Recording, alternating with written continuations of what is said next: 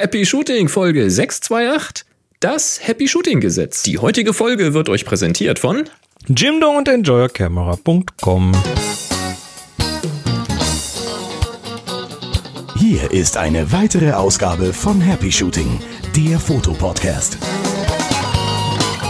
Glück ist, wenn nicht nur die Kamera funktioniert, sondern auch die Internetleitung steht. Hallo Chris. Guten Tag. Sie steht wieder. Ja, sie steht wieder. Irgendwie Sie läuft. scheint das. Kein äh, Paket los. das ist das Holz. Das war Holz. Ja, Und die Finger wegen- bluten. Und Damit es tut. sind eure Moderatoren, Boris und Chris. Ach ja. Also das ist der Grund, das ist der Grund für die Sendungsverspätung, weil wir hatten letzte Woche und diese Woche tatsächlich hier mehrere Tage jeweils Ausfälle im DSL und da haben die lange dran gesucht und ich habe total viel Spaß gehabt mit der Hotline von der Telekom. Aber äh, ne, es kann ja mal was kaputt gehen, ist ja okay. ja, Nur dann muss es halt auch schnell genug wieder ganz gehen. Ja, der Punkt ist halt, kaputt gehen ist das eine, aber die Informationskultur ist dann eine andere. Ne? Will ich jetzt gar nicht groß ranten. Schwierig, schwierig, schwierig. Äh, es scheint wieder zu tun seit zwei Tagen. Ich habe hier so diverse Dauermessungstools gerade laufen. Es äh, Wird alles scheint wieder. überwacht jetzt. Ja, natürlich, natürlich. Hast du auch schon eine Webcam am D-Slam aufgestellt? Nee, die haben auch, glaube ich, am D-Slam gar nichts gemacht. Das war Ah, weiter, okay. das war hinterm, hinterm D-Slam, also hinterm Kasten an der Straße, irgendwo viel tiefer. Und äh, B, B, BGP, Border, nee, also irgendwie so eine zentrale Kiste, die irgendwie kaputt war oder so. Mhm, Deshalb hat es wohl ein bisschen länger gedauert. Egal, es ist wieder da, das Wir Netz. sehen die Sache Wir- positiv, das Internet funktioniert wieder. Wir können eine Folge aufnehmen. Wie cool ist das denn? Ja, das ist äh, tatsächlich cool. ist, wenn, du, wenn, wenn dir das mal weggenommen wird, dann ist das äh, Ja. schön, wenn es wieder da ist. Sehr Ich- schön sogar. Ich verstehe das sehr gut, das Problem. Nur gut, wir haben heute auf jeden Fall eine schöne Sendung zusammengestellt. Einen Oh ja. Tag zu spät, aber äh, immerhin. Und zwar haben wir ein neues, also nicht wir, aber ich, wir reden über ein neues Projekt. Es gibt Kunst im öffentlichen Raum im Nachtrag zum Mondstaub. Ähm, äh, wir müssen noch mal über das iPhone 11 kurz reden. Dann haben wir diverse Projekte. Der, der Mosaikleger kommt zurück und allgemein äh, Termine, ganz viele sogar. Wunderbar. Ja. Aber ganz am Anfang, ha, die Tradition lebt. Wir haben ein Geräuschrätsel von Sebastian. Vom Sebastian.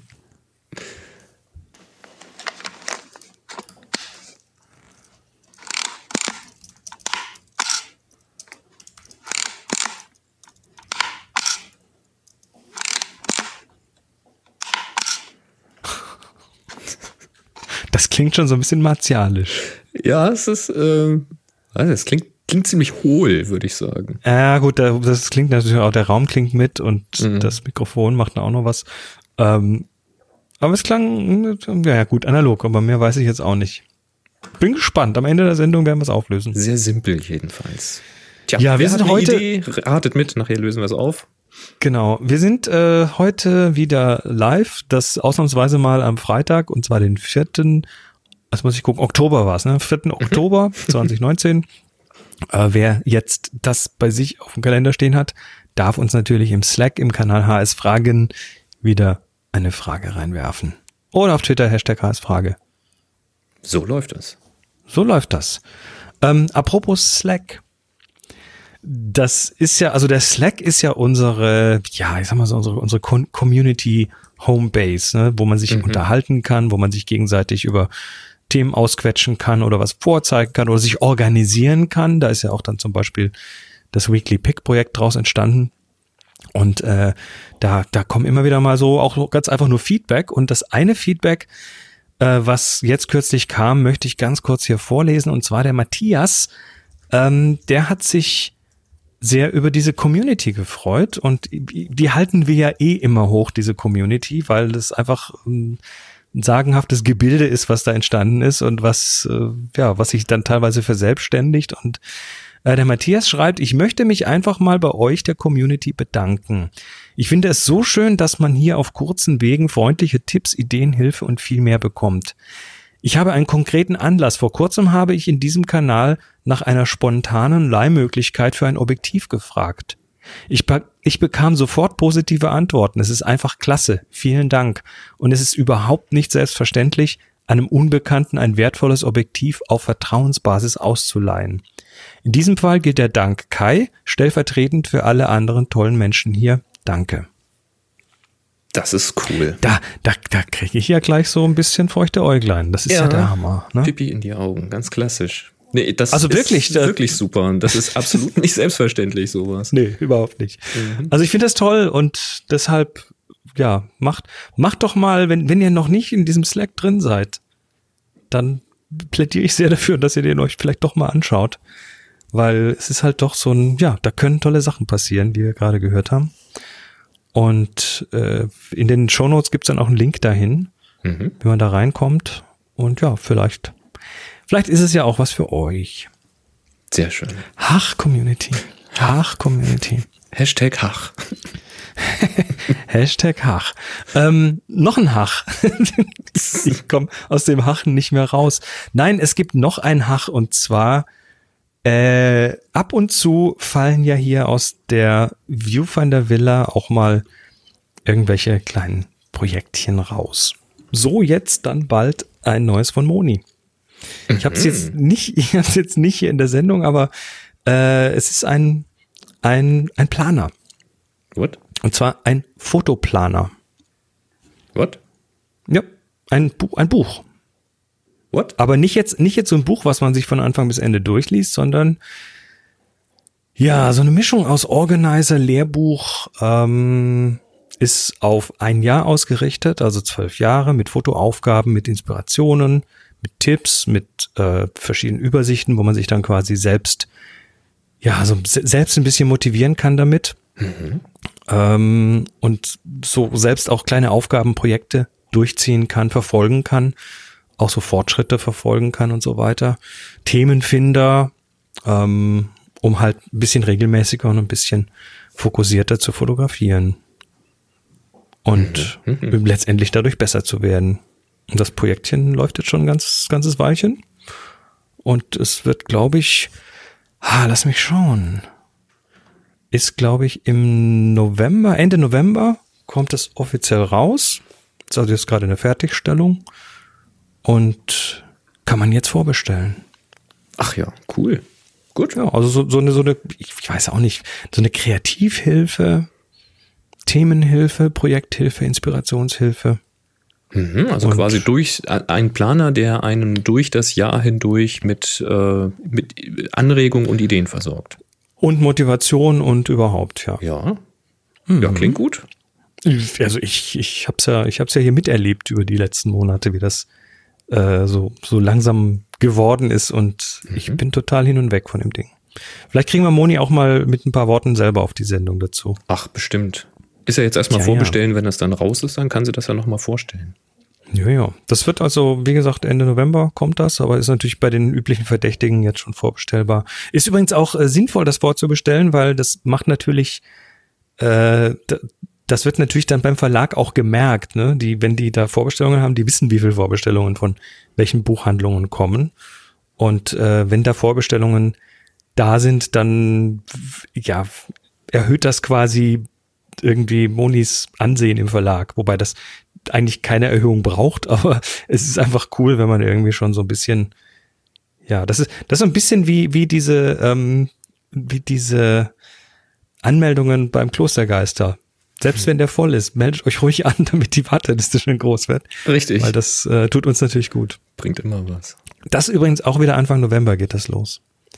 Ja, Also der November wird ein spannender Monat. da sagen wir ja dann aber eh nochmal Bescheid, wenn das soweit ist. Aber selbstverständlich. Na, sowas von. Ja, Monis Fotoplaner. Schön. Unter dem Titel Mein Fotoplaner heißt das Ding. Themen, Projekte Hm. und Inspiration. Mein Fotoplaner.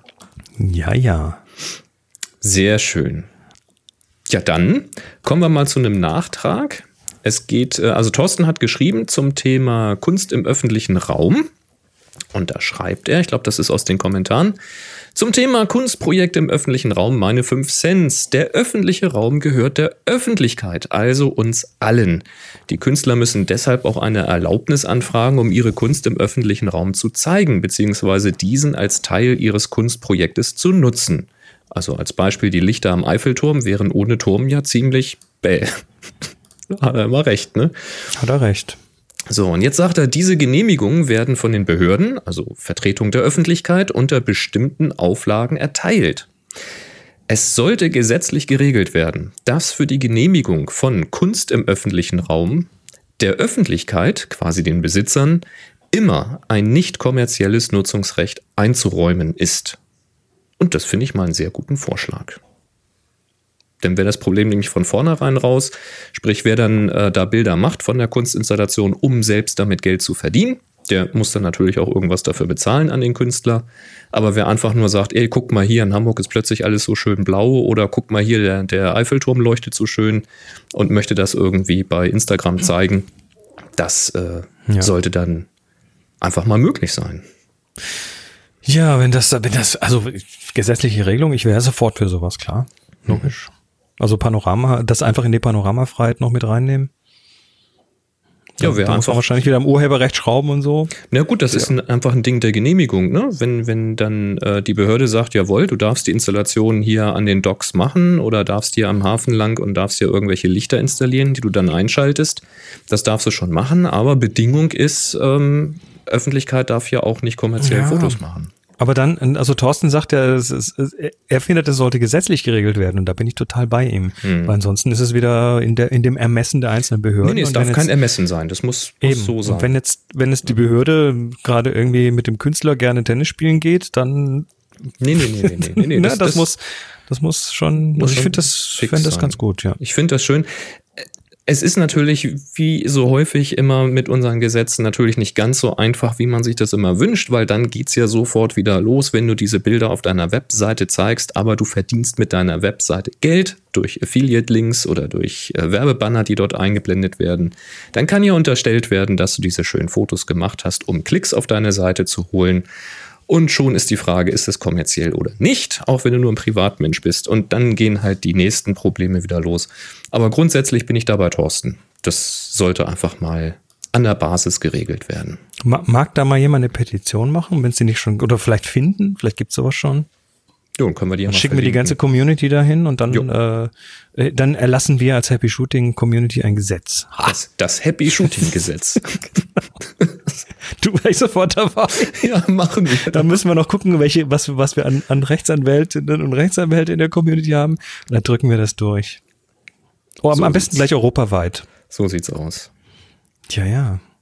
Äh, erinnerst du dich an die Mondstaubgeschichte? Ja, ach so, da hätte ich auch noch, hätte ich auch noch einen Nachtrag. Das hast du ja äh, reingeworfen. Ja.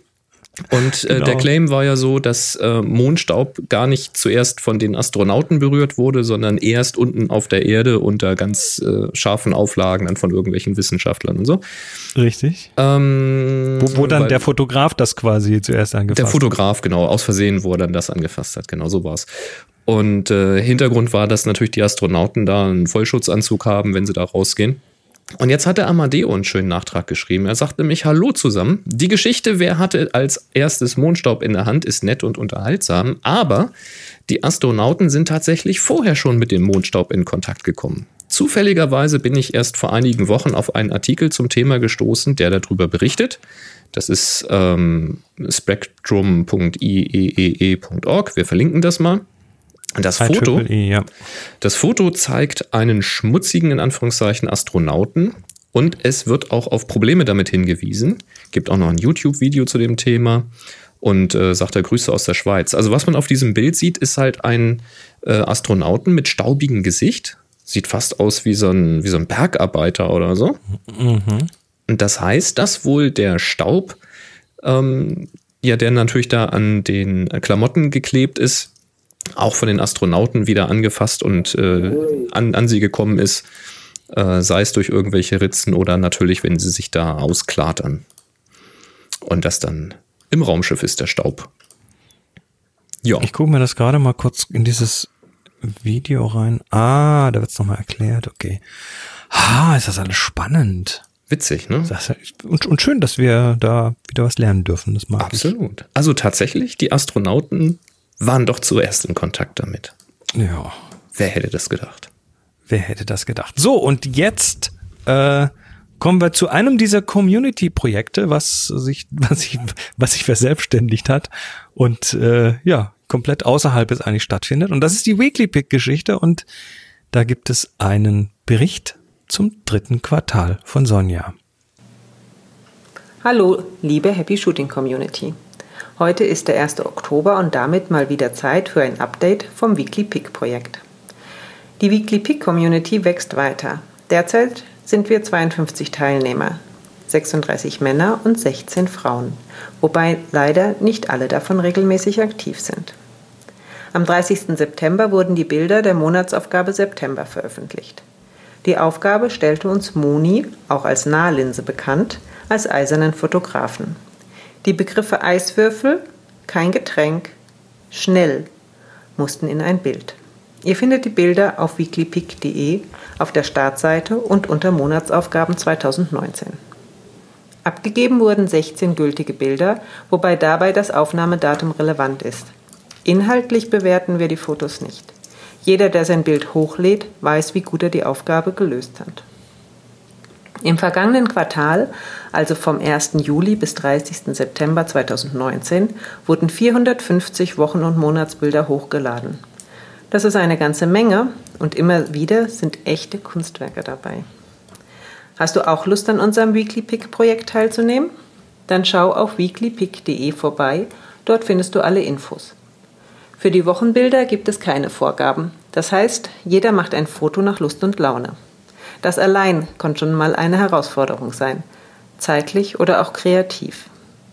Nur für die Monatsbilder gibt es Aufgaben. Für Oktober heißt diese Doppelbelichtung. Wir sind jetzt schon auf die Ergebnisse gespannt. Und wenn du auch Lust hast, ein Bild zur Doppelbelichtung zu machen, dann melde dich bei uns an. Am 10. August hatten wir ein Teilnehmertreffen auf der Bundesgartenschau in Heilbronn. Es war ein richtiger Spaß, neue und bekannte Gesichter zu sehen. Auch hierzu findet man Fotos auf unserer Homepage. Es grüßt euch Sonja von Weekly Pick. 321 Happy Shooting. Oh, Genial. Also die, die Bilder sind auch toll. schau mir die gerade an. Das sind die, äh, wenn man auf Weekly Pick geht, unter Bilder in 2019, die Monatsaufgaben. Und zwar die von September. Mhm. Eiswürfel, kein Getränk, schnell. Und das ist wieder mal richtig kreativ umgesetzt. ist schön. Gefällt mir. Das sind super Projekte. Ich finde es auch klasse. Das läuft jetzt schon so lange und ist immer noch am Wachsen. Also ja, absoluter, äh, äh absolute Empfehlung, absoluter Tipp. Also danke Sonja. Und geht auf weeklypick.de und macht da einfach mal mit. Ja, und jetzt kommen wir zum kurzen News-Blog. Ja, ganz brandaktuell. Das habe ich noch kurz vor der Sendung aus dem Slack gezogen. Da hat der Frank das geschrieben. Und zwar hat Sigma jetzt eine, eine, eine Auswahl an Objektiven für das EFM-Bajonett, also sprich für die spiegellosen APS-C-Kanons. EFM 5, äh, äh, EOS M5, die M200, glaube ich, und äh, die M3 und sowas. Ähm, ja, bei Sigma ist es ja mal so, dass die da nicht zusammenarbeiten mit den Herstellern und äh, irgendwas, weiß ich nicht, bezahlen für das Protokoll, sondern die analysieren ja, wie das Protokoll funktioniert und bauen das dann nach. So habe ich das jedenfalls bisher mal verstanden und das scheint auch weiterhin so zu sein. Und jetzt gibt es Objektive, die es bisher für, äh, das, für den MFT, für das MFT-Bajonett und für Sony E-Bajonett gab, auch für EFM-Bajonett. Und zwar sind das drei sehr lichtstarke Objektive, ein 16 mm, ein 30 mm und ein 56 mm, jeweils Blende 1.4 Offenblende, also richtig ordentlich. Und bei den Preisen vermutet man, dass sie sich da einpendeln werden, wo auch die MFT und die Sony E-Version ist. Das ist nämlich immer das gleiche Objektiv, nur mit einem anderen Anschluss unten drunter. Und bisher liegt das 16 mm 1.4 bei 450 Euro, das 30 mm bei 400 Euro, das 56 mm bei 430 Euro, also alles unter 500 Euro, so im 400er Range. Und das Interessante, das sind diese Contemporary Objektive. Das Interessante daran ist, dass man kostenpflichtig auch einen Anschlusswechsel bei Sigma ähm, bestellen kann. Da wird das Objektiv dann eingeschickt. Kostenlos? Nee, natürlich nicht, kostenpflichtig. Kostet was, ne? Da schickst du das Objektiv rein und dann wird das äh, auseinandergenommen und ein anderer Anschluss dran geschraubt. Das heißt, wenn man einen Systemwechsel machen möchte von, ja, was weiß ich, von Sony zu MFT oder von MFT zu Canon oder was auch immer, und man hat solche Objektive, dann lohnt sich da ein Blick auf die Sigma-Seite. Das können wir auch mal verlinken auf sigma-foto.de slash service slash Anschluss Wechselservice. Da gibt es eine Preisliste, bei welchen Objektiven das wie teuer ist. Und bei diesen drei genannten Contemporary-Objektiven, 16, 30 und 56 mm 1.4, kostet der Wechsel dann 280 Euro. Das ist ja mal, also, naja, etwas mehr als die Hälfte vom Neupreis, je nach Objektiv. Muss also man gleich, sich dann, gleich richtig rumbestellen. Muss man sich dann überlegen. Aber es ist immer noch günstiger als Neukauf. Ne? Also wenn man ein System wechselt, warum Stimmt. nicht? Also Sigma scheint da sowieso ganz, ganz äh, findig zu sein. Ich hatte ja vor Jahren mal ein, ein Sigma Telezoom für meine Canon und äh, also für, für, die, für die 350D. Und als ich dann die 5D Mark I damals gekauft hatte, funktionierte da unter bestimmten Bedingungen der Fokus, glaube ich, nicht, oder die Blende hatte sich nicht verstellt oder irgendwie sowas. Ich glaube, das ging dann nur offenblendig zu benutzen. Und da hatte ich das auch eingeschickt und da haben sie gesagt, ah, das ist blöd, genau diese Version, da gibt es kein, kein Chip-Update. Die hat nämlich so für einige Objektive dann so einen Update-Service angeboten. Das wäre sogar kostenlos gewesen, glaube ich, seinerzeit. Dann wird da einfach eine neue Firmware drauf gepatcht und gut. Und äh, dann hatten die mir aber angeboten, das Nachfolgemodell von dem Telezoom zu kaufen. Das hatte noch ein paar andere Funktionen und war auch ein sehr, sehr günstiger Upgrade-Preis quasi. Und habe ich das gemacht, war auch gut. Ich meine, es ist ja sinnvoll. Sigma hat, hat ja seit jeher Erfahrung mit verschiedenen Mounts. Mhm. Und wenn du schon, also Objektive altern halt langsamer als die Kameras in der Regel. Die Objektive sind in der Regel die Sachen, die bleiben. Ja, absolut. Und wenn du eins hast, was du wirklich magst und was wirklich gut für dich funktioniert, ja, dann ja, also ich ist es auch sinnvoll, man, das zu behalten. Wenn Klar. man so schlapp die Hälfte spart, dann warum nicht? Also ich finde das erstmal ein gutes Angebot. Kann man machen. Ist, ja. ist natürlich für Sigma auch attraktiv, wenn die einen halben Preis vom Objektiv bekommen, um nur, nur durch den Mountwechsel. Aber okay. Na gut, ist trotzdem Arbeit, ne? Da muss trotzdem dran geschraubt und gesteckt werden. Ich glaube nicht, dass das davon. Naja, nicht nur das, es muss auch, es muss auch wieder kalibriert werden. Genau, wird wieder gereinigt und, und, und. Also da steckt ja schon auch was dahinter. Also finde ich, kann man eigentlich nichts, nichts Böses gegen sagen. Ist ein schönes Angebot. Gut zu wissen, dass es geht. Ähm, tolle Sache. Ab 18.10.2019 sollen diese drei genannten Objektive in Japan auf den Markt kommen. Wann wir sie dann hier in Deutschland kaufen können, weiß ich nicht. Aber das wird dann wahrscheinlich nicht so lange auf sich warten lassen. Mhm. Finde ich cool. Lichtstarke Objektive, APS-C, tolles Ding. Überleg mal, so ein 16er 1.4. Das ist also, boah, auch für Astro bestimmt geil. Ja, doch. Und auch von der, von der Preisgestaltung her jetzt nicht so schlecht. Kann man machen, ne? Ja. Ja. Ach ja, gut.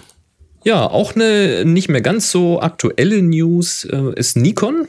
Und zwar hat Nikon ja diese spiegellosen, die Z6 zum Beispiel. Hm, mit der die Moni gerade unterwegs ist, ja. Ah ja, ganz genau, Z6. Mhm. Und da hat sich Nikon jetzt gedacht, naja, das taugt ja nicht nur für Fotografieren, sondern das ist ja auch eine ganz anständige Videokamera. Warum bieten wir nicht ein komplettes Bundle für Videografen an? Und das haben sie Der gemacht. Nikon bietet das an? Nikon bietet das an. Das Z6 hm. Essential Movie Kit. Und in diesem Kit enthalten ist quasi ein ganzer ja, ein ganzer Zoo an Zubehör. Da ist also die Z6 natürlich drin, der Body. Wer es jetzt noch nicht äh, auf dem Schirm hat, das ist ein 24 Megapixel Gerät mit ISO 100 bis 50.000, kann 4K Film machen, also 4K Videofilm und zwar 4K Film aus einem 6K Downsampling. Das ist nicht unwichtig, ja. ja. Und dann kommt dazu ein Nikon FTZ Bayonet Adapter. Damit kannst du F Bajonett-Objektive nutzbar machen. Und äh, da habe ich mir sagen lassen, gibt es halt auch eine ganze Auswahl an sehr, sehr guten äh, Filmobjektiven mit F-Bajonett, mhm. die dafür sich äh, so gut eignen sollen. Und dann kann man sie daran nutzen. Dann kommt da ein Atomos Ninja 5.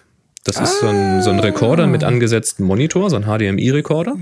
Genau, weil da muss die Kamera nicht aufnehmen, sondern dann wird im Prinzip nur der qualitativ hochwertige HDMI-Ausgang verwendet und das Exakt. läuft in diesen Atomos rein und der nimmt das dann auch gleich, im, ich glaube, in ProRes auf. Also macht das entsprechend in den richtigen Codec, den man hinterher fürs Bearbeiten in der Regel braucht. Genau, zumindest komprimiert er auch nicht mehr weiter runter. Der nimmt halt, was er kriegen kann und das wird Ähm. Ja, gespeichert. der, der ProRes ist dann schon mit einer Kompression mit einem bestimmten Codec, aber ähm, Ja, aber äh, also kein, keine Aber in- Farbverluste halt, ne?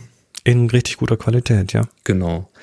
Dann kommt da ein Small Rig, ein Kameraträger mit Schnellverschluss, Also so ein Käfig ist das. Ne? so ein Käfig, dann noch der passende Small Rig Griff und der Small Rig Magic Arm. Also es sieht so aus, als ob sie mit Atomos und Small Rig irgendwie einen Zusammenschluss da haben. Also da kommen dann so verschiedene Anschlüsse, Tragegriffe, Wechsel, also dass man das Ding schnell auf ein Stativ rauf und runter kriegt, ohne irgendwie alles auseinander montieren zu müssen. ja. Ähm, dann gibt's da Akkus dazu, und zwar Nikon EN EL15B Akkus, zwei Stück davon. Also damit man auch lange drehen kann. Dann kommt noch ein HDMI-Spiralkabel dazu, na klar, weil irgendwie muss der Atomos ja angeschlossen werden. Und der Atomos, der läuft auch auf Akku, wenn man das möchte. Und deswegen sind da zweimal Akkus dabei, und zwar 5200 Milliampere-Stunden Akkus und ein Schnellladegerät für das Atomos Ninja 5. Das heißt, auch damit kann man eine ganze Weile unterwegs sein. Ich weiß nicht, für wie viele Stunden das reicht. Und dann soll noch ein Firmware-Update kommen, 2019. Ich weiß nicht, ob das inzwischen raus ist oder noch kommt. Damit soll dann das ProRes RAW in Verbindung mit dem Atomos Ninja 5 unterstützt werden. Moment, heißt das, dass der dann über HDMI RAW Video ausgibt? So klingt das erstmal. Das wäre ja. Geht das überhaupt? Von der Bandbreite her? Das kann ich jetzt nicht sagen, aber Keine Ahnung. äh, klingt ganz. äh, ich meine, das, das ProRes RAW-Format kannst du natürlich auch unterstützen und trotzdem nur zwei Farben senden. Das ist richtig. Ähm, das weiß ich jetzt nicht genau, wie, was dann da rauskommt. Das wird man mal abwarten müssen, wenn die Firmware da ist. Ja, das ganze Bundle soll dann zu haben sein für 2900 Euro. Listenpreis. Das ist aber kein Objektiv dabei, oder? kein Objektiv, nein. Trotz- Deswegen hast du ja ein so FTZ-Bajonett-Adapter. schlecht. Trotzdem nicht so schlecht. Und das soll Der es jetzt Preis- auch schon geben. Das sollte nämlich Mitte September 2019 auf den Markt kommen.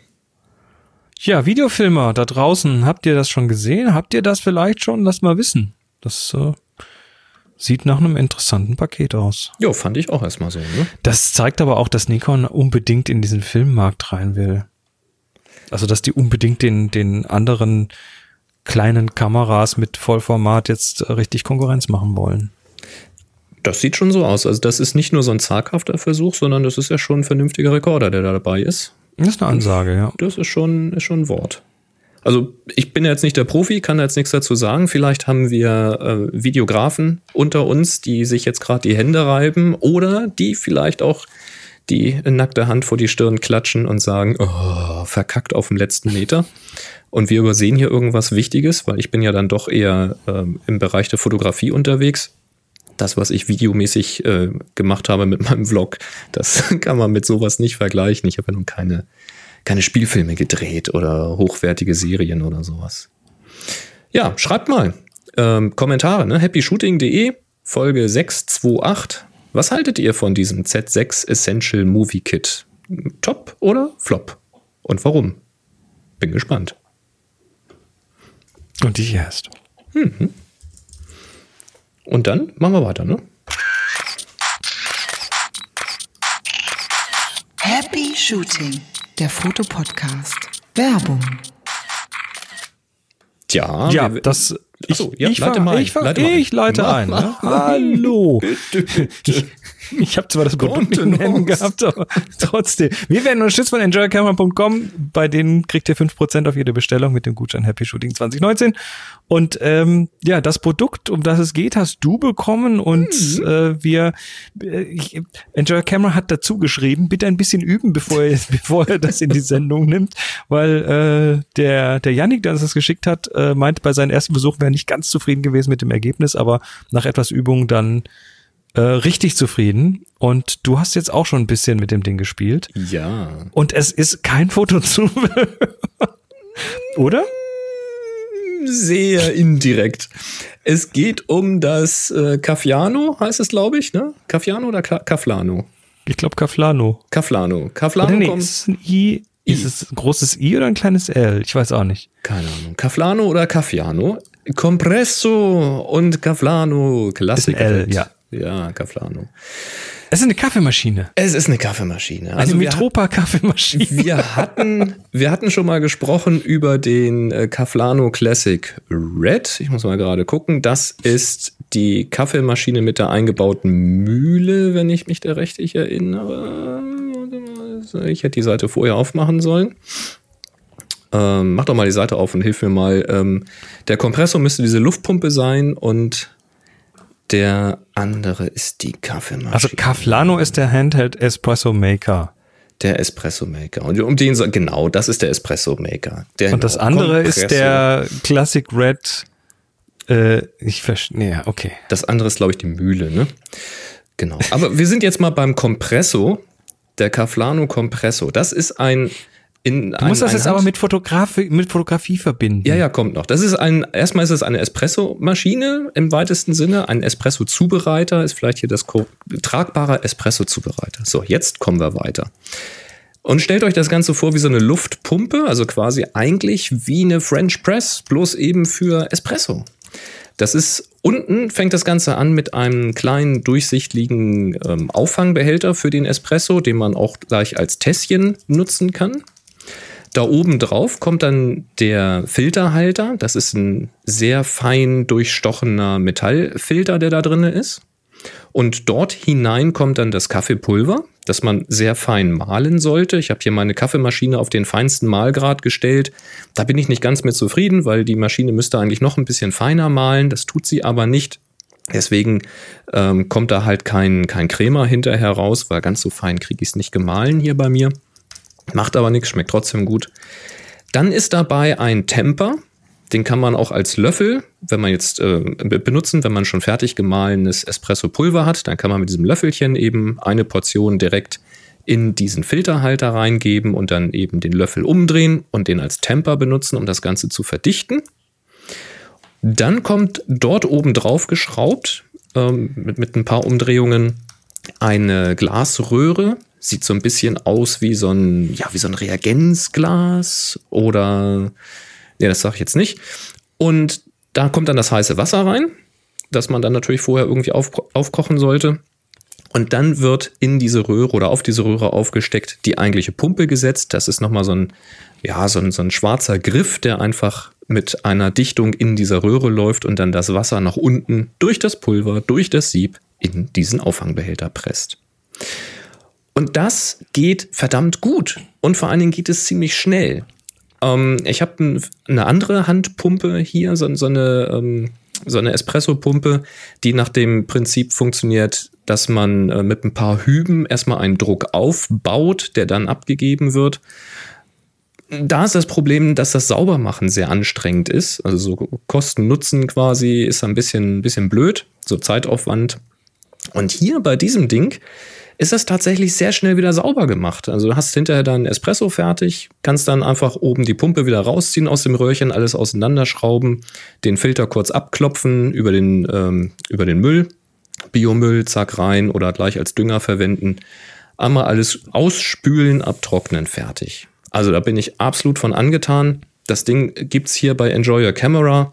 Der Caflano Compresso Handheld Espresso Maker. Tragbarer Espresso-Zubereiter. Es geht sowas von So von der Zunge. korrekte Das Name. Unglaublich. Sucht mal nach Caflano. Gibt's hier für 75 Euro. Das ist eine Ansage, aber ich habe das Ding wirklich äh, sehr oft hier schon benutzt. Und es ist sogar so weit, dass Tanja äh, manchmal zu Hause sitzt, mich anguckt und sagt, wollen wir noch einen Kaffee? Und ich sage, oh ja, kannst noch einen Kaffee machen. Hm, machst mir einen Espresso? ja, und dann gehe ich in die Küche und dann mache ich uns beiden ein Doppio. Das geht wunderbar. Was ich auch schon gemacht habe, ist, ich habe mir einen schönen Cappuccino damit gemacht. Das heißt, ich habe mir damit äh, ein Doppio gemacht und habe mir dann, äh, während das Wasser gekocht hat und dann abgekühlt ist, sollte man ja nicht ganz kochend machen, äh, habe ich mir dann einfach eine Milch aufgeschlagen. Ich habe noch so einen, so einen Milchaufschäumer. Ja, und dann habe ich mir einen schönen Cappuccino gemacht. Ah, lecker, lecker, lecker. Schönes Ding. Also, und, schau. und, äh, ja. und, das, und das braucht man natürlich, wenn man so, fotografieren der Fotobezug? draußen in der Landschaft. Ne? Das kannst du immer gebrauchen. Das kannst du zum Beispiel auch gebrauchen, wenn du eigentlich losgehen wolltest, Fotos zu machen, aber irgendwie bist du noch so ein bisschen schlapp und es ist auch so trüb draußen. Ach so, und du okay, kommst gar okay. nicht in Schwung.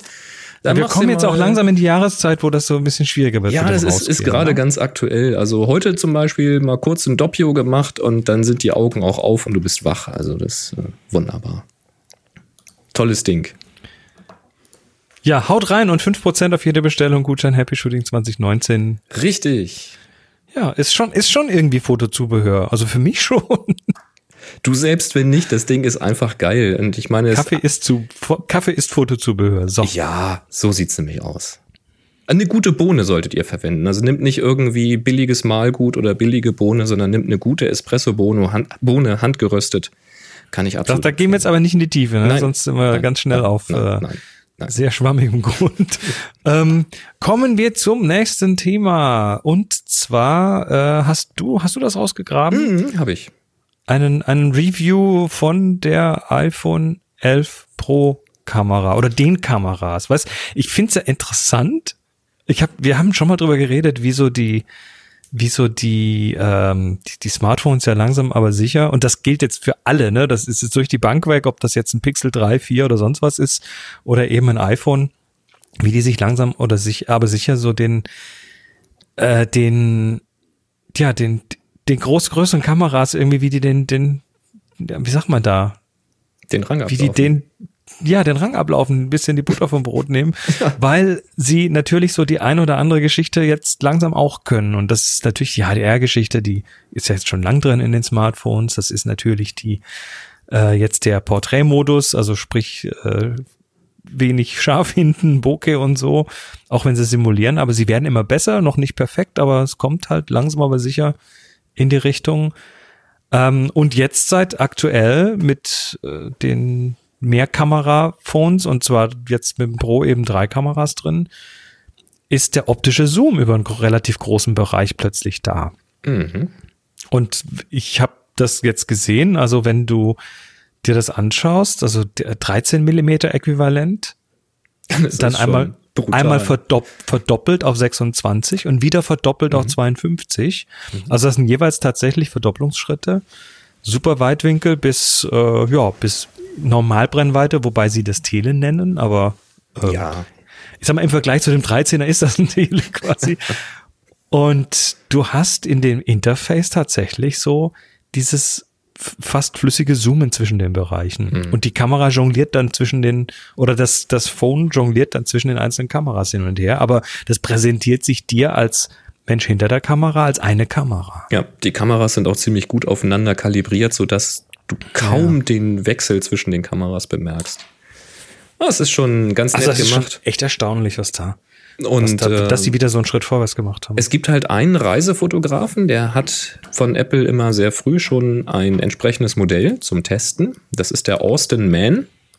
Und den gibt's auf austinman.com. Verlinken wir auch. Und der hat sich die iPhone 11 Pro Kamera geschnappt äh, bei seiner Reise nach China. Und dann war er in China und hat da, ist sich auf, äh, oder ist auf Motivsuche gegangen, hat auch ein paar Motive gefunden und hat dann natürlich Bilder gemacht, hat dann eben ausprobiert, welche Motive taugen halt für die Ultra-Wide, also für, für diese 13 mm Äquivalent. Und äh, wie wirkt das, wenn man mal reinzoomt, welche verschiedenen Blickwinkel kriegt man? Und was taucht äh, die Kamera generell, also einfach von der Wiedergabe, also wir reden immer von Kamera, aber natürlich sind das bei solchen Systemen, ist das immer das Objektiv plus der Sensor plus die gesamte Verarbeitungskette, die dahinter ist, die zum fertigen Ergebnis führt oder die zu einem Ergebnis führt, was man dann noch weiter bearbeiten kann oder eben auch nicht. Und äh, da hat er eben geguckt, was damit möglich ist. Das hat er schon beim letzten Mal und auch davor das Mal gemacht mit den Kameras und hat sehr beeindruckende Bilder gemacht. Und so auch diesmal. Also diese Seite taugt wirklich mal. Das muss man sich mal anschauen. Ähm, und wenn man diese Bilder sieht und man würde nicht dazu schreiben, dass das mit einem Smartphone gemacht ist, ähm, das könntest du also auch locker verkaufen als Review von irgendeiner neuen Nikon-Kamera oder Micro Four Thirds neue Objektive oder irgendwie sowas. Ähm, klar, es sind sehr, sehr geniale Motive, Aber ich finde eben auch, wie äh, das System mit den Farben umgeht, das ist sehr großartig, denn er hat zum Beispiel auch den Nightshot, also diesen Nachtmodus ausprobiert. Und da sieht man eben ein Foto von einem Fischer, der so eine Laterne anmacht auf seinem Floß auf dem Wasser und im Gegensatz zu ähm, manch anderem Smartphone, was auch sehr, sehr gute Nachtmodi schon hat oder andere Geräte haben schon sehr guten Nachtmodus. Aber viele gehen eben den Schritt und sagen, okay, ich will aber auch wirklich im dunkelsten Dunkeln noch Feinheiten erkennen und will das richtig hell machen. Also die machen da eher so ein HDR draus. Da hat sich hier Apple offensichtlich dafür entschieden zu sagen, ja, okay, wir wollen schon in der Nacht noch ein vernünftiges, möglichst rauschfreies Bild erzeugen, aber man darf schon noch sehen, dass es Nacht ist. Hm. Und es, ich habe jetzt so ein Gerät noch nicht selbst, um es selbst zu testen, aber was ich bisher an Beispielen gesehen habe, und erst recht hier die Beispiele von dem Austin, die sehen schon echt überzeugend aus. Also das ist wirklich ein Nachtbild, ähm, der Fischer ist nur von der Laterne beleuchtet, die er vor sich hat. Das ist so ein richtig typisches Strobist-Bild. Ähm, da hat auch schon der, ähm, sag schnell hier, Strobist, sag schnell, wie heißt er? Ähm, Hobbit, David Hobby. Äh, der hat äh, schon getwittert, als mit diesem Bild, sagt er, da kann er seinen Beruf dann bald an den Nagel hängen, weil das geht jetzt alles mit dem iPhone. Mhm. Und er macht dann hier auch so Vergleiche, wie das denn mit dem XS aussieht ohne den Night-Modus und mit dem 11 Pro mit Night-Modus, wenn er in einem Theater ist äh, oder im Kinosaal oder was das hier ist. Ähm, ja, das ist beeindruckend, weil man sieht eben immer noch, dass es ein dunkler Raum ist mit, ähm, mit künstlichem Licht, mit buntem Licht und so weiter. Aber plötzlich sieht man, dass da Leute drinnen sitzen. Mhm. Aber es ist nicht so wahnsinnig übertrieben. Und mich freut jetzt sehr, dass die sich so sehr auf das Thema Kamera konzentrieren, weil natürlich jetzt Google, also Google mit dem Pixel 4, das kommt jetzt, glaube ich, äh, die haben da einen Astrofotografie-Modus drin. Ne? Die gehen also ja. noch einen Schritt weiter ja. und sagen, du kannst mit unserem Ding die Milchstraße fotografieren. Ob das dann die, unseren Ansprüchen genügt, ist die Frage, aber es ist gut genug für für 90 Prozent der Menschen Schritt. da draus. Ja. Und es ist wieder so ein Schritt. Und ich finde das klasse, dass die sich da gerade gegenseitig so anstacheln und hochpushen, weil den Nachtmodus hätte Apple vielleicht jetzt nicht gemacht, wenn Google nicht den im Pixel 3 gehabt hätte. Wahrscheinlich nicht, ja. Und es, es ist als sagenhaft, wie die da gerade, was die da tun, weil es revolutioniert die Fotografie in Richtungen, die ich nicht für möglich gehalten hätte, weil diese Werkzeuge, wo wir tatsächlich über, über viele Jahre wie, üben, üben, üben und Erfahrung und du kannst diesen, diesen Schuss von dem, von dem Menschen in Guilin, da dieser, dieser Typ auf seinem Floß mhm. mit dem Licht, wenn du das mit einer, mit einer spiegellosen oder Spiegelreflex machen möchtest, dann musst du wissen, was du tust. Ja, das, das macht dir keine Automatik und ja, äh, die Bearbeitung selbst, selbst ein bisschen wenn, aufwendiger. Und selbst wenn das jetzt im Detail nicht ganz so prickelig ist, weil es nicht die Megapixel hat, die da eine dicke 5D Mark IV hat oder so, ähm, pfeif drauf, das Bild ist für 95 Prozent der Menschheit ein geiles Bild. Und hm. ohne dass man da groß Skill haben muss. Und ja, das wird mit Sicherheit nicht immer das Ergebnis bringen, was du möchtest weil die Leute, die das benutzen, eben zum Großteil gar nicht genau wissen, was sie wollen. Aber äh, das, die Kamera bringt in der Regel halt, und zwar heute bei jedem aktuellen Smartphone, bringen diese Kameras halt tatsächlich Ergebnisse, die man vor, ich, vor allein fünf Jahren sich nicht hätte vorstellen können. Ja, es geht echt schnell in den letzten Jahren. Also die, das, und das wird nicht langsamer. Das sind nur. Sprünge. Das sind halt, na klar, es ist Ich sag Milch, Milchstraße aus der Hand, das kommt. Ja, ja. Also so von einer Generation zur anderen, da sagt man manchmal, hm, ja gut, ist schon ein bisschen besser. Aber das, was im Augenblick so in diesen letzten Jahren passiert, so von Jahr zu Jahr, was, was da in, entwicklungstechnisch läuft, aber klar, ganz viel hängt natürlich hinten in der Computational Photography, also mit, mit der natürlich. Verarbeitung der Daten hinten dran. Aber was da getrickst und gezaubert wird, ich habe zum Beispiel auch schon die ersten äh, Previews gesehen von Leuten, die diese, ähm, wie, wie nennt Apple das, diese, diese Kombination von mehreren Aufnahmen, um mehrere Details rauszuholen. Diese Fusion-Geschichte. Fusion, Deep Fusion, genau. Ja, die ist jetzt noch in der Beta im Moment. Genau, kommt dann aber mit 13.2 wohl, ja. haben sie gesagt. Ne? Und das ist das erste Mal, dass sie tatsächlich äh, in, im Detail einzelne Bereiche bearbeiten. Mhm Also äh, Haare anders als Himmel drumrum als Ding.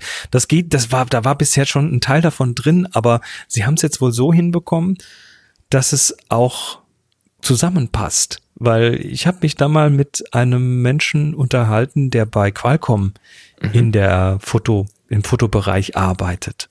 Und der da quasi direkt die Finger drin hat in dieser Entwicklung. Und der sagte, das größte Problem, und das haben alle, ist, wenn du, du kannst natürlich detekten, das sind Haare, das ist Gesicht, das ist Himmel, das ist Wiese und so weiter. Das kannst du schon machen.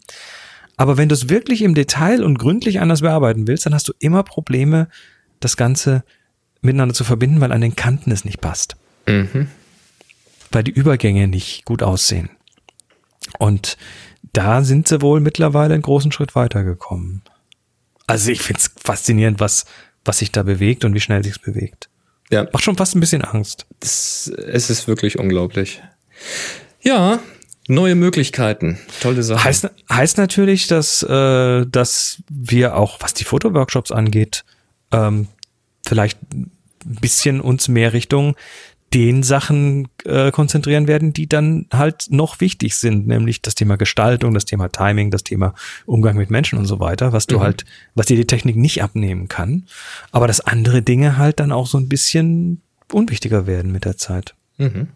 Na, noch ist es nicht so weit. Also die Vielleicht viele Leute haben ja spiegellose Kameras und so weiter. Vielleicht müssen wir mal einen Workshop für Smartphone-Fotografie anbieten, wo es dann Warum eben nicht? wirklich um Gestaltung und Bildausschnitt und Kreativität und sowas geht oder vielleicht auch die Nachbearbeitung auf dem Gerät selbst, um dann das Beste Ja, du- daraus zu holen. Das ist ja bei, bei das ist ja in meinem, in, in meinem anderen Podcast, The Future of Photography, ist das ja quasi auch ein Thema. Hm. Da gehen wir ziemlich, ziemlich in die Richtung sogar. Es ist Nun- brutal, was sich tut. Guckt euch das mal an hier vom Austin Man. Tolle Motive. Äh, wir bleiben noch kurz bei Apple und zwar ähm, jetzt, nachdem das iOS 13 raus ist und App, äh, Apple Watch WatchOS 6, ähm, es gibt oder es gab bisher dieses Solar Watch Face. Ja, also die Apple Watch ist ja wie, wie so ein kleines iPhone, ne, hat einen Bildschirm und äh, da kann man eben verschiedene, verschiedene Ziffernblätter sich draufpacken mit allen möglichen Kompli sogenannten Komplikationen drumherum. Und äh, diese Ziffernblätter haben auch Funktionen. Bisher gab es zum Beispiel das Solar äh, oder Solar. Das hat, das zeigt quasi die Erde mit der Tag-Nacht-Verteilung drauf. Und dann kannst du an dieser Krone drehen und dann geht die Sonne runter und hoch und dann siehst du, um wie viel Uhr die Sonne auf und äh, hoch und runter geht. Also so ganz hilfreiches Ding, wenn man fotografiert, da hat man da quasi auf einen Blick, wo steht gerade die Sonne, wie hoch steht sie und so weiter. Äh, sie haben jetzt mit äh, WatchOS 6.1 nachgelegt, was ich, was ich total geil finde. Und das heißt Solar oder Solar Dial. Und das zeigt auf einen Blick noch mehr, nämlich A, A die Tageslänge. Ne, Ist der Tag mehr oder weniger als zwölf Stunden? Kann man schlecht erklären, muss man sich mal angucken. Ähm, zeigt dann, wenn du an dieser Krone drehst, auch äh, natürlich, dann kannst du die Uhrzeit einstellen und zeigt dir die verschiedenen Dämmerungen an.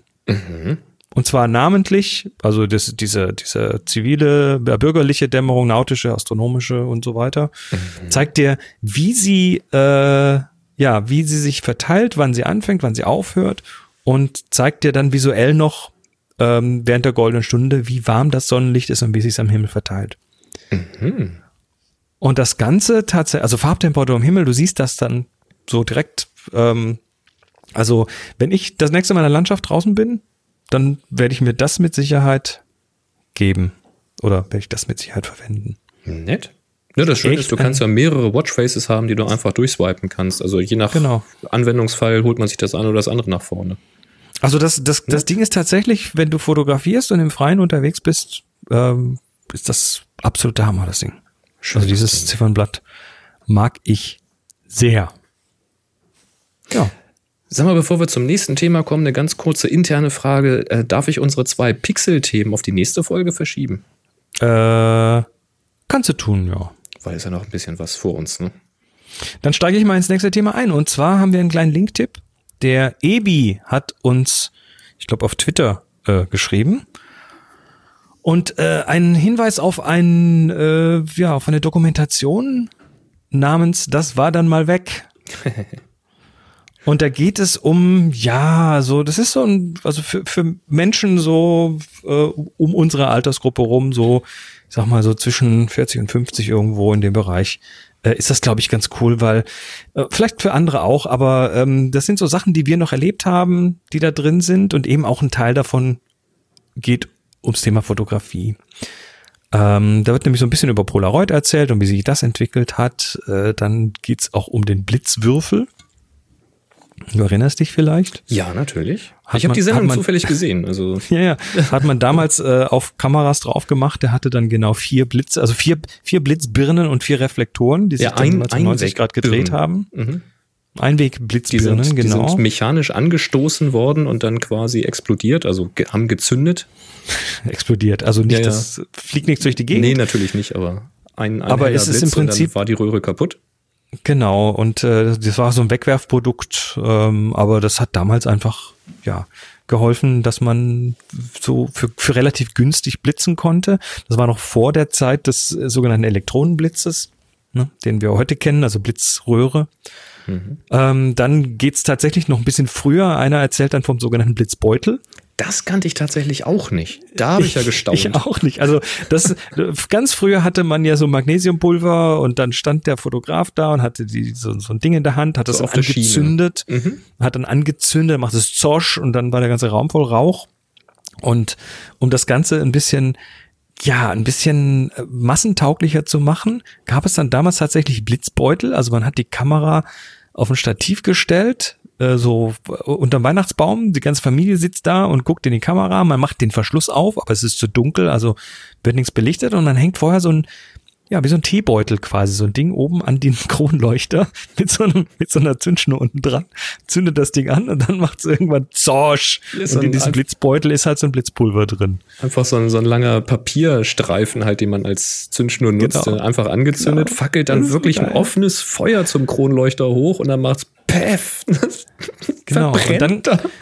Und dann Und kam dann der du halt hinterher am Vakuumblitz. Teppich musstest du dann halt die, die Lunden austreten. Genau. Und dann kam der, der von Osram, der Elektronenblitz, der Vakuumblitz. Also eine Blitzbirne. Äh, nee, stimmt nicht. Das war die Blitzbirne, das war kein Elektronenblitz, sondern das war die, die geschlossene Blitzbirne, wo dann eben nichts mehr äh, Auch, geraucht war hat. auch ein weg. Ja, ja. Aber der, der, der Spruch dazu, das Werbespruch, Feuer breitet sich nicht aus, hast du Vakuumblitz im Haus. Genau, da war quasi so eine Aluminiumfolie, Brenn, Brennmittel in einer Art Glühbirne drinne. Das Ding war so vollgestopft mit Brennmittel, wenn man so will. Und wenn das gezündet wurde, dann ist das in dieser Birne abgefackelt und der Qualm blieb da drinne. Aber das hat man hinterher weggeschmissen. Was wohl auch ein Problem war, weil das wohl sehr beliebt war bei der, bei der Presse. Und wenn die irgendwo in irgendwelchen Vorräumen oder Sälen gestanden haben und haben dann halt diese äh, Vaku-Blitzdinger aufgeschraubt, dann war keine Zeit, jetzt irgendwie noch einen Mülleimer zu suchen, sondern die wurden einfach runtergeschmissen. Und am Ende Ja. der Veranstaltung ist man dann über Scherbenteppiche rausgegangen. Naja, dann haben sie da noch einen kleinen Blick in die Fotokina von 1963 drin. Äh, ja, und so weiter. Also ist ein hübsches Ding, da ist auch noch ein bisschen anderes Zeug drin, da geht's auch noch um Rollschuhe und so Zeug. Ähm, aber schaut euch an, das Ganze ist in der Mediathek, in der ZDF-Mediathek noch bis zum 7.10. Also jetzt dann bald nicht mehr, aber vielleicht rettet Ein es paar Tage ist noch jemand. da. Genau. Genau, also schaut's euch an. Gut. Gehen Ja, wir so eine- weiter zum. Ist, ist übrigens generell so eine Serie. Also das war dann mal weg. Da gibt's zu allen möglichen Themen. kommen wir zum kommen wir zum äh, zum teuersten Hersteller von Slidern. Was Edelkrone. Edelkrone. Der Was die Marcel hatte mir eine E-Mail geschickt, äh, ob wir das schon mal hatten. Und ich bin mir nicht ganz sicher, deswegen habe ich es mal reingenommen. Es geht um eine App, die allerdings erstmal nur im US-Store verfügbar ist. Also im deutschen Store habe ich sie noch nicht gefunden. Warum das denn nicht? Ähm, wird vielleicht gleich klar, warum noch nicht. Also, es geht um die App Non-Digital Camera. Ne, Non- Okay. Non-Digital Camera. Und das ist eine App, die dir quasi auf dem Smartphone das Gefühl, das Retro-Gefühl einer analogen Kamera zurückgeben will, Aha. indem sie folgende Dinge tut. Also das, das komplette Erlebnis mit der analogen Kamera, mit der Ritsch-Ratsch-Klick oder so von früher. Moment, sollst du komplettes. Erlebnis kann Das- ich nicht stehen lassen. Wo, wo legst du denn bei deinem iPhone eine, eine, einen Film ein? Ja, pass auf. Also, ne, Ich gebe ja nur wieder, was die App tun möchte. So, und das versucht sie jetzt über folgende Mittel zu erreichen, die ziemlich abgefahren sind. Also erstens mal hat diese App nur ein kleines äh, Sucherdisplay. Das heißt, auf deinem Bildschirm ist halt eine Vintage-Kamera abgebildet mit einem kleinen Sucherfenster, wo du halt verkleinert siehst, was du fotografieren wirst. Also quasi schon mal der Blick durch den Sucher statt ein vollformatiges äh, Bild. Sondern löst du das Ganze aus, solltest dir aber gut überlegen, was du auslöst, denn nach 24 Aufnahmen ist der Film voll. Das heißt, du kannst das ein, ein Film simuliert mit 24 Bildern und eine Aufnahme ist dann eben weg. So, wenn der Film jetzt voll ist, das heißt, wenn du 24 Aufnahmen gemacht hast, dann schickst du diesen Film zum Dann Anbieter. schickst, du dein I, dann schickst du dein iPhone ein. Das machst du wahrscheinlich nicht. Ich vermute, dass das tatsächlich über einen Upload geschieht. Ich bin mir nicht sicher, ob da irgendwas ausgedruckt wird. Nee, das wird schon Okay. über Upload sein. Ähm, dann geht das Ganze zum Anbieter. Der Anbieter entwickelt diese 24 Bilder und schickt dir dann 10x15 Abzüge zurück. In der App selbst kannst du die Bilder nicht sehen. Du bekommst sie also nicht angezeigt. Die landen nicht in deiner Kamerarolle, sondern du musst eben warten, bis deine Abzüge zu Hause sind. Ah, ich weiß nicht, ob sie die auch zur nächsten Drogerie schicken und du musst dann alle zwei Wochen mal gucken, ob sie schon da sind. das wäre dann so das volle Erlebnis. Na, ich stell mir jetzt vor, du gehst da hin, dann nimmst du so eine, so eine Tüte, packst da dein iPhone rein, wartest es eine Woche und kriegst es dann entwickelt wieder. Ja. So läuft das und die Filme muss man natürlich kaufen. Also diesen Ah. simulierten Film. Das sind also 9 Euro, äh, 9,99 Dollar pro Aber du Film. bezahlst damit dann die Entwicklung, oder? Die wie? Entwicklung ist natürlich schon mit drin. Ne? Also quasi 10 Dollar für 24 Aufnahmen, Schrägstrich Mhm. Abzüge. Ähm, und derzeit eben nur US-only. Und ich denke, das liegt an diesem letzten Schritt, weil du brauchst ja irgendeinen Partner, der diese Bilder äh, abzieht und dir schickt zu diesem Preis. Und das macht Edelkrone. Tja, lustig. Ich, ne? ich, ich, ich bin ja immer extrem zwiegespalten, was solche Geschichten angeht, solche Simulationen von analogen Dingen, weil es ist halt, ja, es ist halt dann doch nochmal vom Gefühl irgendwie eine ganz andere ich Geschichte. finde es halt eigentlich komplett bekloppt. ja, oder Gaga. Ähm, aber gut, wer sich das Gefühl geben möchte im Ja, US-Store. weil es- ich meine, alleine schon, alleine schon das Thema, dass du äh, ganz andere Größen hast, also Sensorgrößen hast und so weiter, die dann auch ganz anders natürlich mit Licht umgehen und so. Äh, Ja, also so eine künstliche Verknappung, eine di- digitale künstliche Verknappung, wenn digital dann richtig, finde ich. Aber wenn analog dann richtig. Und das, der eine das andere simuliert, das, da bin ich nie so. ja, das ist so ein bisschen. Naja, wir packen trotzdem mal einen Link in die Shownotes, dann kann man sich das Da mal kann man sich zumindest mal angucken. ganz genau. Ähm, ja. Ja. Also von mir keine Empfehlung dafür. Ich würde es nicht benutzen, auch wenn es Nee, in ich auch nicht. wäre. Ich auch nicht. Äh, außerdem, wer, wer die analoge Welt simulieren möchte auf seinem digitalen Gerät, der kann ja zum Beispiel immer noch auf Hipstermatik zurückgreifen. Gibt's ja immer noch. Also Jochen Müller schreibt da ja gerade ein paar schöne Ideen. Vielleicht müsste man da mal eine App schreiben, weil es gibt ja auch diese Zinkdrucker, die du über Bluetooth mit deinem Smartphone koppeln kann, kannst. Und jetzt stell dir vor, du machst, äh, simulierst quasi eine analoge Kamera und dann machst du das Bild. Und um das Bild dann zu entwickeln, musst du das dann in eine virtuelle Entwicklerdose geben und dann musst du schwenken, so mit Ja, Timer. Jochen sagte, Job, eine Jobo-Partner ab zum Selbstentwickeln. Genau. Und dann je nachdem, ob du dann eine Standentwicklung, eine Roll- oder Kippentwicklung machst, je nachdem, also wie du dein Smartphone bewegst, über Bewegungssensor hast du dann andere Kontraste und so. Und äh, wenn das Ganze fertig ist, kommt das aus dem Zinkdrucker raus. Das wäre doch was, oder? Das, das hätte eigentlich in, in die One More Thing-Kategorie gehört, finde ich.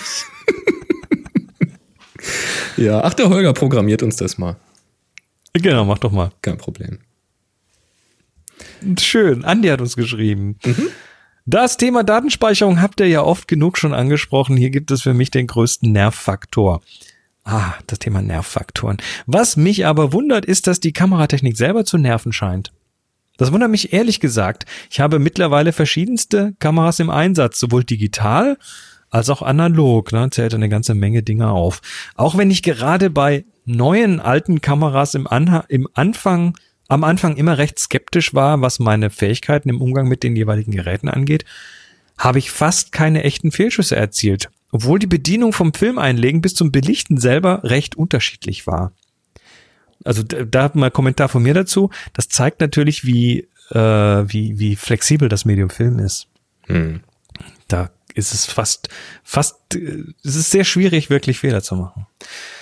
Äh, bei den digitalen Kameras belasse ich in der Regel alles auf Default, nutze äh, Canon-typisch AVTVM, alles natürlich im RAW.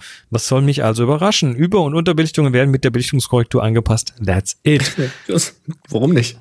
Ja, kann man so machen. Kann man machen. Völlig in Ordnung. Nervosität beim Fotografieren von Events habe ich bereits damit abgelegt, dass ich A, meinen Kunden klargemacht habe, ich bin ein Amateur, ihr werdet aber vernünftige Bilder bekommen und B, die Bilder ich ich zwar gesehen habe, aber nicht gemacht, was, nicht schnell genug, die ich zwar gesehen, aber nicht gemacht habe, nicht schnell genug gewesen oder nicht zeige, unscharf irgendwie andere kennt, außer mir keiner. Genau. Ja, ist das, für einen selbst dann immer so ein Druck, ne? Ja, aber da, in dem Moment, wo du quasi äh, auswählst, ja. Kann, kannst du ja deine, kannst du ja deine, deine also, Verbrechen einfach verstecken. Kannst, ne? ja, kannst mit den Schultern zucken. Ja, gut, habe ich jetzt halt nicht. Ne? Weiß ja keiner. Ja, genau. Da ist eine sehr entsprechend, ne, das ist eine sehr entspannende Sache und verringert den inneren Druck. Genau. Vergleiche mit anderen Fotografen sehe ich in Anführungszeichen nur als Lernerfahrung, weil ich sowieso entweder nicht zur selben Location komme, andere Lichtverhältnisse habe oder im Zweifel vor Ort ganz andere Dinge sehen werde. Mhm. Das ist eine wichtige Erkenntnis, ähm, weil ja, immer, immer das, das Schielen über den Zaun und drüben ist das Gras grüner und so weiter. Äh, ist halt so, dass jeder tatsächlich seine eigene Brille aufhat und das ist gut so. Ansonsten wäre Fotografie stinklangweilig. Mhm. Im Übrigen liebe ich euren Podcast. Vielleicht wäre es, äh, vielleicht wäre etwas mehr analog, abgesehen von Monis Podcast, auch für Digitalfotografen interessant. 3 zu 1 Happy Shooting. Andi. Ja. Ja, das ein oder andere Analog-Thema. Haben wir ja auch immer mal wieder, ne? Haben wir immer mal wieder. Ja. Ja, ist, äh, ist eine schöne Erkenntnis. Jetzt ist es natürlich so, ähm, wenn du deinen Auftraggebern klar machen kannst, ich bin hier Amateur, aber ihr werdet vernünftige Bilder bekommen. Also zum einen, ihr werdet vernünftige Bilder bekommen, ist ja auch schon ein Commitment. Eigentlich wäre die Aussage, du, ich bin Amateur, wenn es nichts klappt, euer Problem. Ähm, wenn der Auftraggeber damit zufrieden ist, ist es natürlich noch entspannter. Ähm, das kippt natürlich in dem Augenblick, wo das tatsächlich Veranstaltungen sind, die absolut nicht äh, wiederholbare Ereignisse zeigen. Also Hochzeit, Hochzeit wäre jetzt das, das Maximum, aber es gibt auch andere Veranstaltungen, die eben tatsächlich einmalig sind, wo Leute da sind, die nur äh, an diesem Event kommen und so weiter. Und wenn man es dann versaut, ist halt irgendwie schon auch Kacke. Also da ich, kann ich auch jeden verstehen, der da ein bisschen Kribbel hat. Aber ansonsten finde ich das eine sehr gesunde Einstellung hier vom Andi. Ist es mit Sicherheit. Ich, ich denke aber, es ist tatsächlich äh, gut, das habe ich glaube ich hier schon mal gesagt, wenn du einen Kunden hast und du bist das jetzt noch nicht so gewöhnt, dann sei ehrlich ne? und sag dem Kunden, sorry, ich mache das noch nicht so oft und ähm, wenn es nichts wird, dann hast du einen Freischuss, ne? dann darfst du nochmal. Genau. Dann komme ich nochmal für Umme. Oder was ich dann auch mal früher immer wieder gemacht habe, speziell so, wenn ich, wenn ich jetzt äh, Porträts gemacht habe von Kunden oder Bandaufnahmen gemacht habe, dass ich die vorher, dass ich denen eine Hausaufgabe gegeben habe und gesagt habe, hey, damit ich so ein bisschen eine Idee habe, was ihr wollt, geht doch mal online, guckt doch mal ein paar Bilder aus, schickt mir die, damit ich mal so ein bisschen eure Erwartungshaltung abklären kann. So ein, so ein Moodbook oder so. Also so ein bisschen, ne? Schickt, schickt mir mal jeder zwei, drei Bilder, äh, mhm. von denen ihr denkt, das wäre so eine Richtung, in die es gehen könnte. Und dann waren die A, sehr glücklich, weil sie dann das Gefühl hatten, sie könnten das ein bisschen beeinflussen. Mhm. Und ich war glücklich, weil ich hatte relativ schnell dann einfach äh, drauf, dass, oder wusste relativ schnell, aha, das kriege ich auf jeden Fall hin. Ja, hm? wollen die eher klassisch, wollen sie eher Stage, ja, wollen aber, sie eher Retro? Aber auch kann ich das, ne? Wenn ich ja, dann klar. sehe, dann, wenn ich dann sehe, was die mir da schicken, dann kann ich sehr, sehr schnell abschicken, äh, abschätzen, was, äh, ob das in, in meinem Komfortbereich liegt oder ob ich da noch ein bisschen ja. was üben muss. Also für mich war das am Anfang eine gute Hilfe, mir von ja. den Kunden so ein bisschen, ja, so, so ein bisschen Ideen geben zu lassen. Geschafft hast du es natürlich, wenn du deinen Look hast und du wirst natürlich. wegen deines Looks gebucht, aber wer hat das schon am Anfang? Ja? Hast du am Anfang eben nicht, ganz eben. klar. Ja, schön. Aber ich denke, der Aufruf von dir gilt noch, ne? Also Thema Nervfaktoren Fotografie. Ich bin da immer noch sehr interessiert dran. Was nervt euch an Fotografie? Was, ja, nervt euch eher? Was stresst euch? Ne? Was, was ist für euch ein echter Stressfaktor? Also lasst mich das ruhig nochmal wissen über die Kommentare oder auch direkt an chris.happyshooting.de. Mhm. Ich sammle immer noch und ja, schau mal, was ich daraus mache. Ja, schönes Thema. Kann man mhm. mal etwas, vielleicht mal eine Sondersendung zu dem Thema machen, wenn wir ein bisschen was zusammen haben. Ja. Ich glaube, da ist viel Musik drin. Hier übrigens auch. Happy Shooting, der Fotopodcast. Werbung. Ja, denn wir werden auch wieder unterstützt von Jimdo, wo ihr euch eine Webseite bauen könnt und ihr wisst, mit unserem Code Belichtigung spart ihr 15 Euro auf die Pro-Pakete.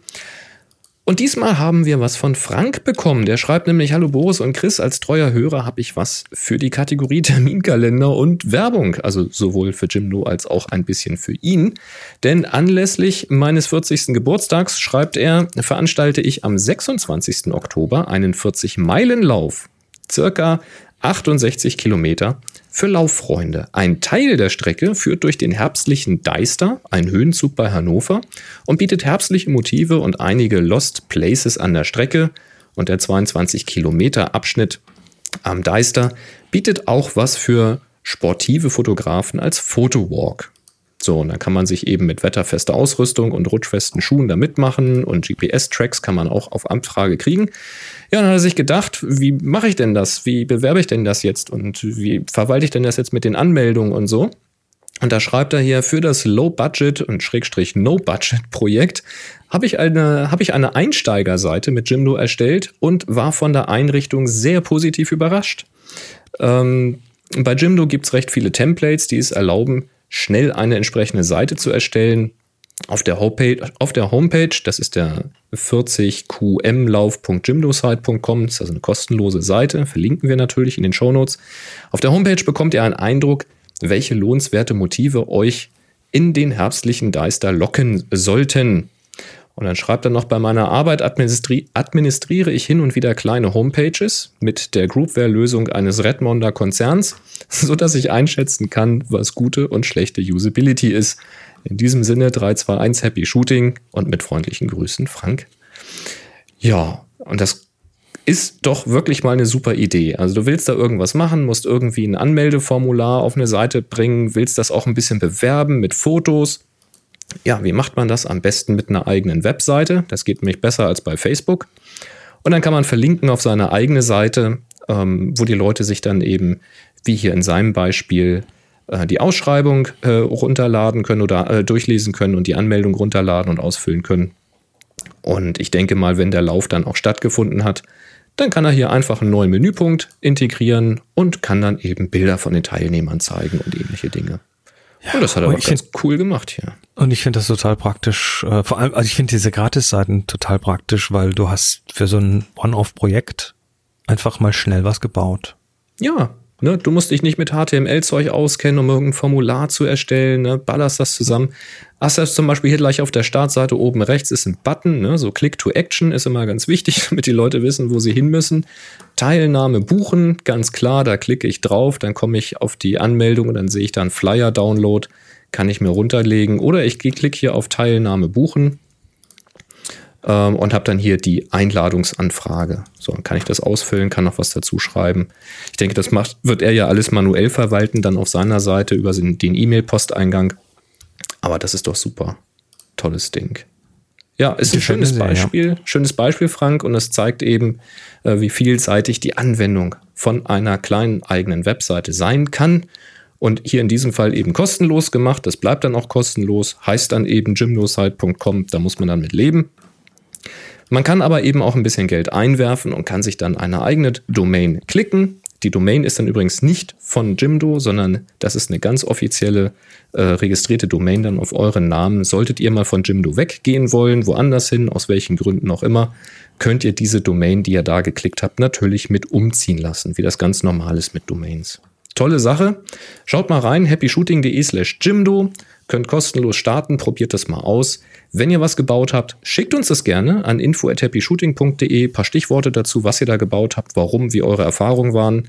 Und wenn ihr eben mehr machen wollt mit eigener Domain und größeres Shopsystem und, und, und, dann äh, bestellt euch das einfach mal und gebt bei der Bestellung den Code Belichtigung ein.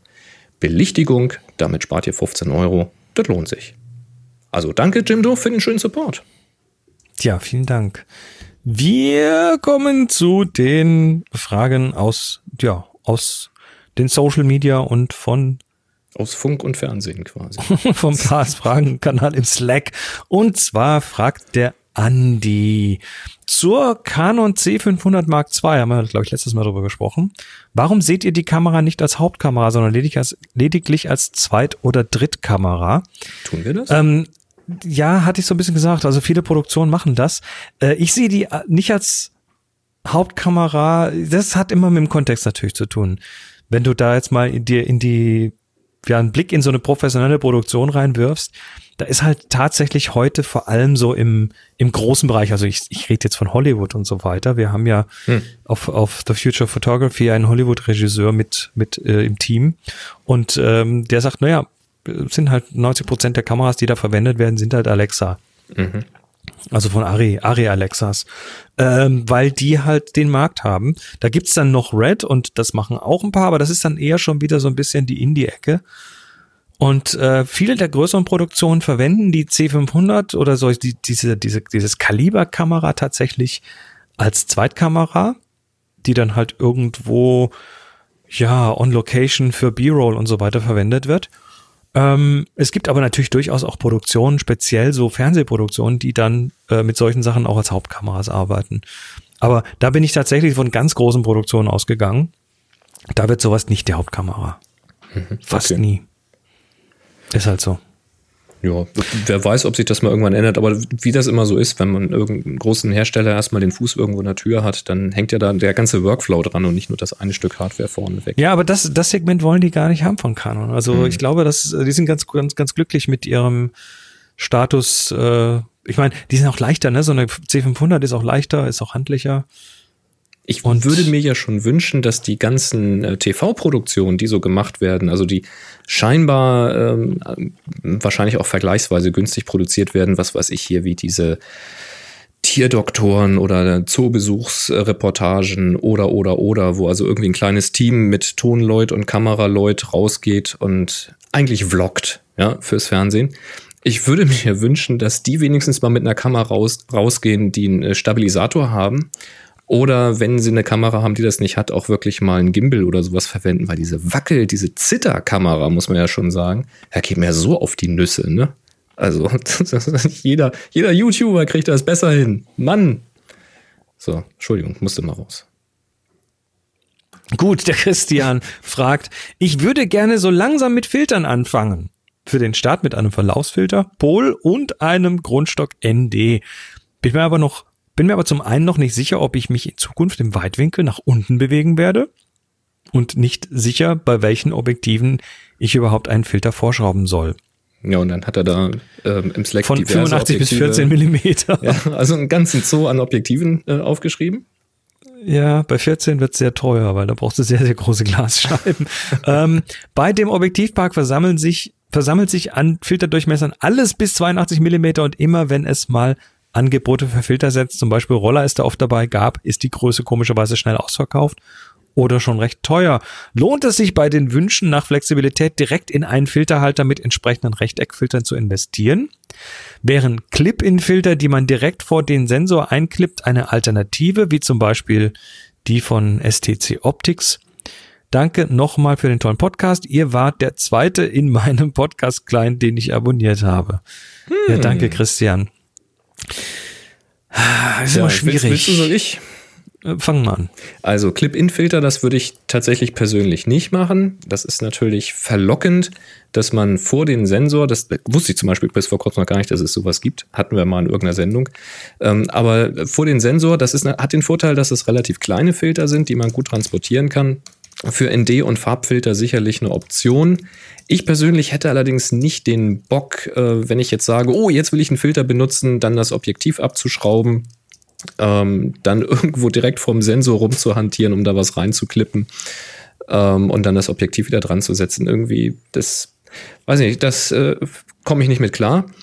Und wenn du mit Pullfiltern oder sowas arbeiten willst, dann musst du den Filter auch rotieren können. Den musst du also vor der Optik drehen können, um eben einzustellen, ähm, welche Polarität du denn haben willst.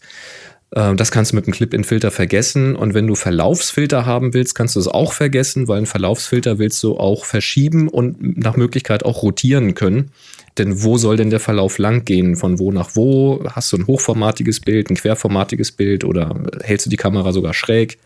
Oder willst du, äh, was weiß ich, an einem Berghang, der eben ja auch eine gewisse Schräge hat, den Himmel abdunkeln entlang der Bergkante etc. pp.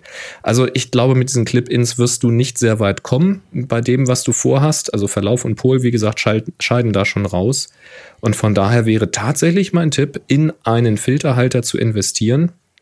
Und ich könnte mir vorstellen, wenn du da Feuer fängst mit diesen Filtern, und das kann man sehr, sehr schnell, dann wirst du das auch beim Weitwinkel nutzen wollen. Denn gerade mit Verlaufsfiltern ähm, kannst du Weitwinkelbilder richtig, richtig schön von der Dynamik her ausgleichen, weil im Weitwinkel hast du eben sehr viel Landschaft drin oder sehr viel Himmel zum Beispiel drin bei hochformatigen ähm, Aufnahmen.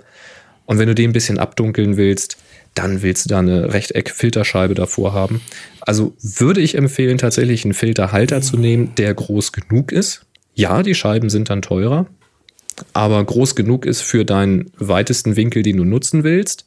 Ob das jetzt der 14 mm ist, das musst du mal gucken, äh, was es da für Filterhalter gibt, die das abdecken. Vielleicht sagst du auch, ach naja, komm, weißt du, wenn ich irgendwie bis 20 mm komme, ist auch okay. Ich würde, ich, ich weiß jetzt nicht, wie weit Christian da ist, aber ich würde sagen, fang mal nicht an mit einer Abdeckung bis 14 sondern kauf dir ein einigermaßen nicht super teures Set, was vielleicht bis runter, was weiß ich, bis 24 Millimeter runter abdecken kann. Und lass es erstmal dabei, weil vielleicht findest du heraus, dass es völliger Blödsinn ist und dass du dir den, den Stress nicht machen möchtest, das Zeug mitzuschleppen und immer drauf zu packen und und und. Das wäre so mein Vorschlag. Hm. Und wenn du dann Feuer fängst, dann ist es eh an der Zeit, nochmal richtig zu investieren, weil 14 Millimeter abdecken, ja, da brauchst du spezielle dünne Filter, weil ansonsten hast du gerade große Vignettierungen, da brauchst du spezielle Filterhalter, die dünner sind, damit sie nicht irgendwie die Kanten abdecken und so weiter. Aber ich glaube tatsächlich zum, zum Probieren würde ich mir jetzt nichts Teures zulegen, sondern einfach mal so ein mittleres Standardset. Und damit bist du wahrscheinlich schon ganz gut bedient. Mhm. Und dann später dann, wenn du dann merkst, oh, das muss ich mit 14 Millimeter unbedingt haben, will ich dauernd, dauernd äh, damit arbeiten, dann verzockst du das Set auf Ebay und kaufst dir halt was. Da musst du aber recht, dann musst du echt eine Investition machen. Jojo. Die sind nicht, nicht billig. Guti, guti. Bei Twitter. Der Babatz Stefan auf Twitter. Ich bin gerade dabei, mit Lightroom Classic die Personen auf meinen alten Klassenbildern zu benennen. Gibt es außer einem Screenshot eine Möglichkeit, die Ansicht Gesichtsbereitzeichnen zu exportieren? Dann könnte man das Bild mitnehmen. Bekannte Fragen. Ah, ich verstehe, was er meint. Okay. Ja, bei Lightroom ist es ja, wenn du die Gesichtserkennung eingeschaltet hast, dann gibt es so eine Ansicht, wo man sich zeigen lassen kann, was für Gesichter erkannt wurden und welche noch nicht benannt sind. Und da zoomt er die rein. Genau, da wird quasi nur der Kopf ausgeschnitten und dann hat man so eine Übersicht, so quasi so eine, so eine Porträtübersicht von den erkannten ja. Gesichtern. Und dann kann man eben dazu schreiben, wer was ist und auch wenn, wenn mehrere gleiche als unterschiedlich erkannt wird, kann man die da zusammenführen. Und dann fragt er halt, ob man diese Übersicht irgendwie exportieren kann, damit einem eben auch externe Leute dann helfen können, da die Namen zu finden. Ich wüsste es ehrlich gesagt nicht. Ich finde einen Screenshot schon gar nicht so doof. Kennst ich glaube, er hat keine andere Möglichkeit, diese, diese reingezoomten Gesichter zu exportieren. Lightroom gibt da keine andere Möglichkeit. Nee, ich meine auch nicht. Tja, Screenshot. Ist aber ich, die Gesichtserkennung von Lightroom Classic finde ich eher so ein bisschen. Ah, ich also A ist, es, A ist es unglaublich lahmarschig. Er braucht also einfach echt langsam.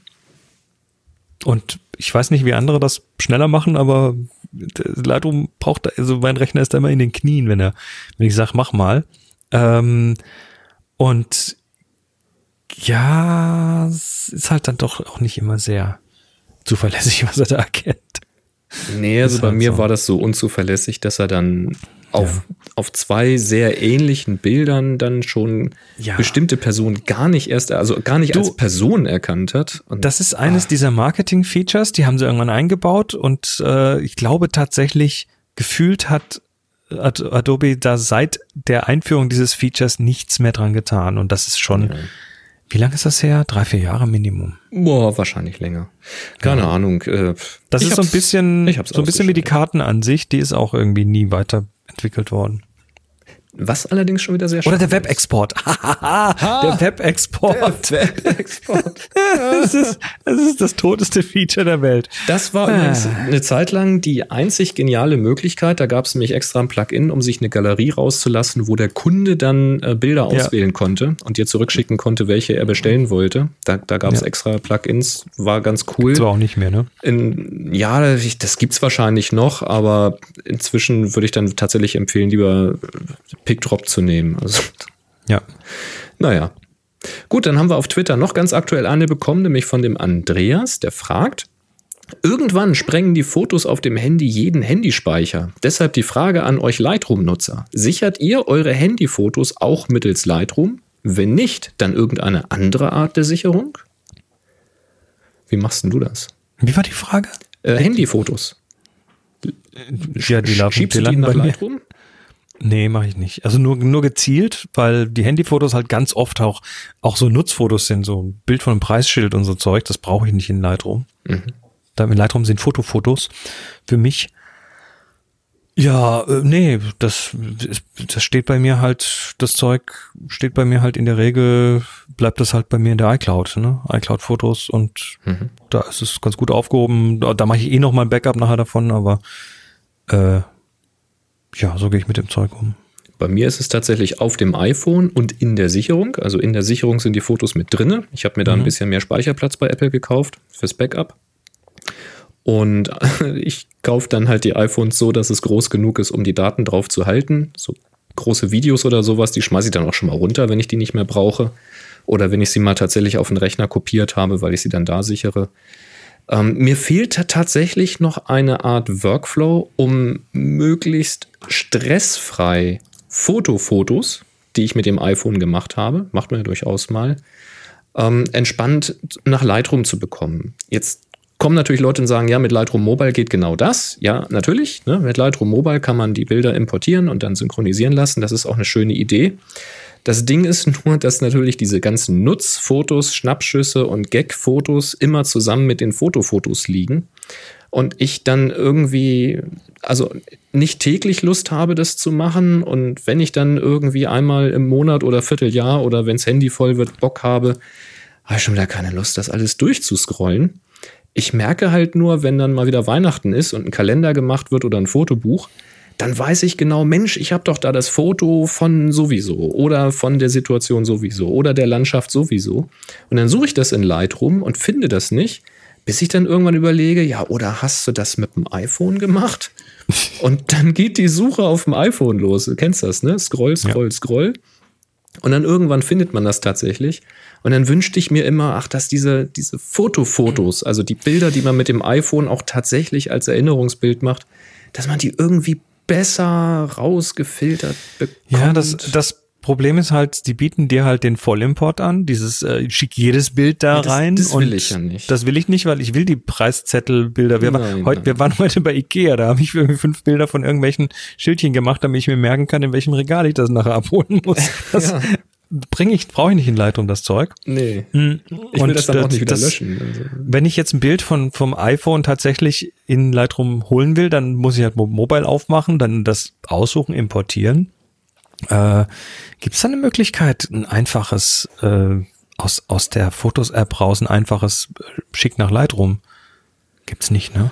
So eine Integration. In die Richtung? weiß ich nicht, aber selbst dann, dann äh, Christian sagt im Chat, bei Ikea gibt's doch die Zettel und Mini-Bleistifte, nutze die.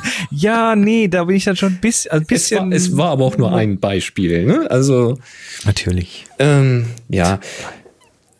Also im Grunde genommen müsste ich schon, wenn ich ein Foto mache am Gerät, die Unterscheidung machen können. Ist es ein Foto, Foto oder ist es ein Nutzbild?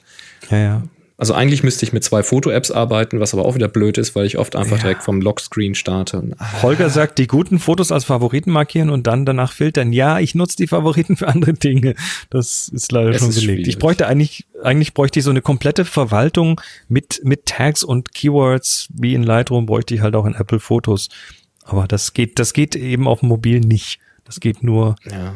Begrenzt in der, in der Desktop-Version. Egal. Oder ich möchte, wenn ich das Bild am iPhone gemacht habe und dann sieht man ja das Bild, dann möchte ich einfach Bam sagen können und dann heißt es, das muss nach Lightroom. Dann sagst du, hey, Dingens, Dingens. mach doch mal Bild in Lightroom. Ja, warum nicht? Da bringst du mich jetzt auf eine Idee, das müsst ihr vielleicht mit diesen Shortcuts. Nee, ja klar. Vielleicht baut mir jemand einen Shortcut, der das macht. Gut. Mach mal. Wir kommen zum Terminkalender. Der Terminkalender. Ding, ding, ding, ding, ding, ding. Heute rappelvoll mit sechs Terminen. Und zwar fangen wir ganz schnell an. Äh, In Hamburg am 25.10. hat uns Arne reingestellt. Der Steelwool und Lightpainting Fun in Hamburg. Auch im Herbst 2019 gibt es wieder das kostenfreie Lightpainting-Event für jeden. Wer nicht nur einfach Fotos machen möchte, hat auch die Möglichkeit, sich beim Lightpainting einzubringen. Link in den Show Notes. Ähm, dann haben wir Andreas hat uns reingestellt in Dortmund das F2 Foto Festival. Nach dem erfolgreichen Auftakt 2017 zum Thema Grenzen setzt das F2 Foto Festival auch in diesem Jahr auf ein großes Thema oder F Quadrat, egal. Gerechtigkeit. Zahlreiche Ausstellungen in Museen, Galerien und Hochschulen, die unabhängig voneinander kuratiert werden, bieten wieder unterschiedliche Perspektiven zu einem gemeinsamen Thema mit dem kritischen und neugierigen Blick der Fotografie. Das Ganze vom 7.11. bis zum 24.11. in Dortmund. Der Hans hat uns eingetragen, äh, vom 25.10. bis zum 27.10. das internationale Naturfotofestival in Lünen bei Dortmund. Das internationale Naturfotofestival für Naturfotografen aus aller Welt. Neben Seminaren und Vorträgen gibt es freien Eintritt zur Ausstellung und einen Fotomarkt inklusive Check- und Clean-Service von Canon, Nikon, Fujifilm und Olympus. Ah, das lohnt sich also, da mit der Kamera mal hinzugehen. Dann hat uns, äh, ja, weiß jetzt nicht, wer es eingetragen hat, aber in der Galerie Schloss Rothschild in Hinterleiten, was? In Österreich, in Reichenau an der Rax. Und zwar Ma- Martin Fischer Mixed Media.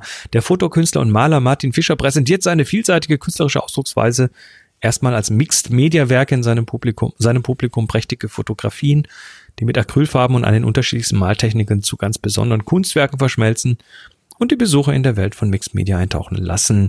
19. Oktober ist Vernissage und das Ganze geht bis zum 20. Dezember. Der Christoph hat uns äh, hier die Wunderwelten in Friedrichshafen reingeschrieben. 1. bis 3.11. Einzigartige Live-Reportagen auf Riesenleinwand, interessante Fotoseminare, eine Foto- und Reisemesse sowie verschiedene Fotoausstellungen. Und last but not least findet statt vom 27. bis zum 28.09. Oh, das ist rum. Fand statt vom 27. bis 28.09. die Fototage in Berlin. Ja, brauchen wir nicht viel drüber erzählen. Ähm, wenn ihr einen Termin reinwerfen solltet, dann der, der wurde tatsächlich am 27. reingeworfen, der Termin für den 27. Das Das, geht leider nicht. Der Terminkalender ist auch zumindest äh, bis jetzt noch nicht irgendwo schriftlich verfügbar, sondern wir machen den in die Sendung und brauchen deshalb, ich sag mal, mindestens eine Woche Vorlauf, eher zwei, weil das dauert ein paar Tage, bis die Sendung rauskommt und dann dauert es noch ein paar Tage, bis die Leute sie gehört haben. Ist also nicht, nicht sinnstiftend, wenn ihr am gleichen Tag, wo der Termin ist, den eintragt. Tja. Aber egal, tragt trotzdem eure Termine ein. Äh, wie gesagt, bisschen Vorlauf hilft. Und zwar unter happyshooting.de slash Terminkalender findet ihr das Formular und wir freuen uns auf eure fotorelevanten Termine. Wunderbar. Wir haben einen Gewinner oder eine Gewinnerin zu ermitteln und zwar geht es um die Verdreht-Aufgabe. Wir sind gerade so ein bisschen am Aufholen, oder ist die jetzt zeitgemäß gerade wirklich dran? Die holen wir auf wegen äh, Vorproduktion beim letzten Na, Mal. ready. Haha, Luftrüsseltröte, danke Kai. Wunderbar. Wir haben 36. Ich muss Es gibt was zu gewinnen. Was Ja, erzähl mal, du hast den Preis. Ach so, äh, der, der, das, das Schwimmflügelchen für die Actionkamera. Sehr Hatten wir schön. vor ein paar Folgen mal drüber geredet von JJC. Das ist so ein, ja, so ein schwimmendes Teil, kann man sich um den, ums Handgelenk machen, kann seine Kamera dran festmachen und wenn die dann über Bord geht, dann geht die nicht unter. Wunderbares Ding. Ja, tolles Teil vom Sponsor. Nehme ich immer mit als Quietsche-Entchen in die Badewanne. Quietsche-Entchen. Nein, habe ich nicht gemeint. Egal. Ähm, Thema war verdreht. Wir haben 36 Eingaben und heute bin ich mal wieder dran. Und ich würfle die die Eins. Nicht wahr? Doch, die Eins. Ja, auch Eine die Null. Eins muss mal gewinnen. Genau, die Zehner Null und eine Eins. Ja, Auf einen Schlag. Die wieder Eins. weg. Sehr Mach gerne. doch, geh doch. Tobias hat uns ein Foto reingeworfen und oh ja, das mag ich. Das mag ich. Das ist ein, ja, was ist es denn? Wir sehen ein Nachtbild. Dieses Nachtbild ist äh, senkrecht geteilt und zwar durch einen Fensterrahmen. Und auf der rechten Seite sehen wir ja so eine Straßenszene. Da läuft gerade jemand über die Straße, wird also werden die Beine so ein bisschen von einem Auto angeleuchtet. Im Hintergrund sind Leuchtreklamen und Ampeln und andere Menschen, alles so in der Unschärfe. Und auf der linken Seite des Bildes ist das Ganze dann nochmal, aber halt in der Spiegelung. Ne? Das ist eine Scheibe. Und hinter der Scheibe ist jetzt nicht irgendwie nix, sondern hinter der Scheibe ist so eine Lichterkette vor einer weißen Raufasertapete. Ähm, und in der Spiegelung erkennt man dann, dass die Person dann nicht alleine geht, sondern dass auch noch eine zweite Person mitgeht. Und ja, das ist so eine interessante farbliche Geschichte, interessant von den Lichtern und hat, hat so mehrere Ebenen und das mag ich. Ja, Ich, ich hätte es vielleicht noch ein bisschen gerade gezogen. Die Senkrechte, die dürfte dann tatsächlich auch wirklich senkrecht sein. Die kippt so ein bisschen nach links weg. Aber das, ja,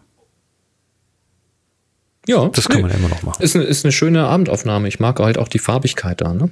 Mit der, dieses Rot da links, das ist ein absoluter Blickfänger. Dann gibt's dann den Konter dazu, so mittig rechts vom Bild mit diesem blauen äh, Farbton im Hintergrund. Ja.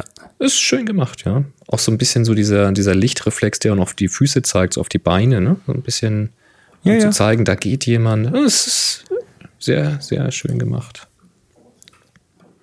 Ja, Haben wir noch eins? ich, ich Ja. habe eins und zwar ähm, ist mir, lass mich gerade gucken, bei uns die Nummer 34, Heimibe ist das gewesen, ins Auge gefallen. Ja. Der Michael, das ist so ein Stück äh, Zaun, so ein Maschendrahtzaun. So ein Hasenzaun. Ja, genau. Also, ja. Und der ist halt in sich so ein bisschen verdreht. Das heißt, versucht, so eine organische Form zu bilden, die fast tunnelartig oder muschelartig andeutet. Das Ganze ist fotografiert vor einem sehr neutral grauen Hintergrund. Ich denke auch, das ist eine Schwarz-Weiß-Aufnahme. Also stellt euch vor, ihr habt eigentlich so ein ja, hell mittelgrauen graues Bild. Im Vordergrund dann bis in die Unschärfe laufen so ein Stück Zaun, der so tunnelartig, dreidimensional verdreht ist ja, blattartig, muschelartig. Das Ganze sehr interessant beleuchtet von mehreren Lichtquellen, würde ich sagen. Oder meinst du, es ist nur eine? Ah, es könnte auch eine Lichtquelle sein und mehrere Schatten durch diese verschiedenen. Das sieht Ähm. mir. Nee, nee, nee, nee. Ich glaube, das ist eine Lichtquelle und der Schatten, der doppelt sich halt, weil er, weil, er durch mehrere, Lagen Ebenen von dem Ding durchgeht. Ja, also es ist ein sehr, sehr interessanter Schatten, der durch diese ja, verschiedenen Ebenen dieser, dieser Maschenöffnungen oder Löcher auf dem Boden gezeigt wird. Und was das Ganze so für mich attraktiv gemacht hat oder herausstechend gemacht hat, es gab einige Teilnehmer, die so sehr freigestellte Aufnahmen gemacht haben, also sehr, wie soll ich sagen, sehr studioartige, sehr abstrahierte äh, Bilder, wo ich wieder finde, die würden sehr, sehr gut funktionieren, wenn man eine Serie macht, so von zwei, drei, vier Bildern.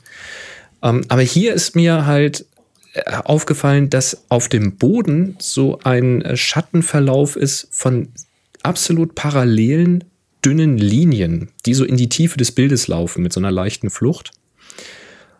Und die gehen so absolut gegen das Muster von diesem Zaun. Also dieser Zaun wirkt dadurch noch dynamischer, noch verdrehter, noch herausstechender. Ähm, und das Ganze kriegt irgendwie nochmal so eine zusätzliche grafische Komponente durch diese geraden Linien, die am Boden sind. Das ja, fand ich sehr auffällig. Das ähm, fällt im, im Thumbnail nicht so stark auf. Da muss man sich das schon mal groß machen. Und das fand ich ein, ja, so einen sehr, sehr pfiffigen Twist in diesem Bild. Hat mir ganz gut gefallen. Ja, ich habe auch noch eins, was ich kurz besprechen wollte. Und zwar ist das jetzt eines dieser studiomäßigen Nummer 19 von äh, Mittelabgriff. Und zwar Ja. eine Albuca sp- spiralis, spiralis, eine Pflanze, das ist glaube ich eine Sukkulente, äh, die Was für eine Ente? Eine Sukkulente.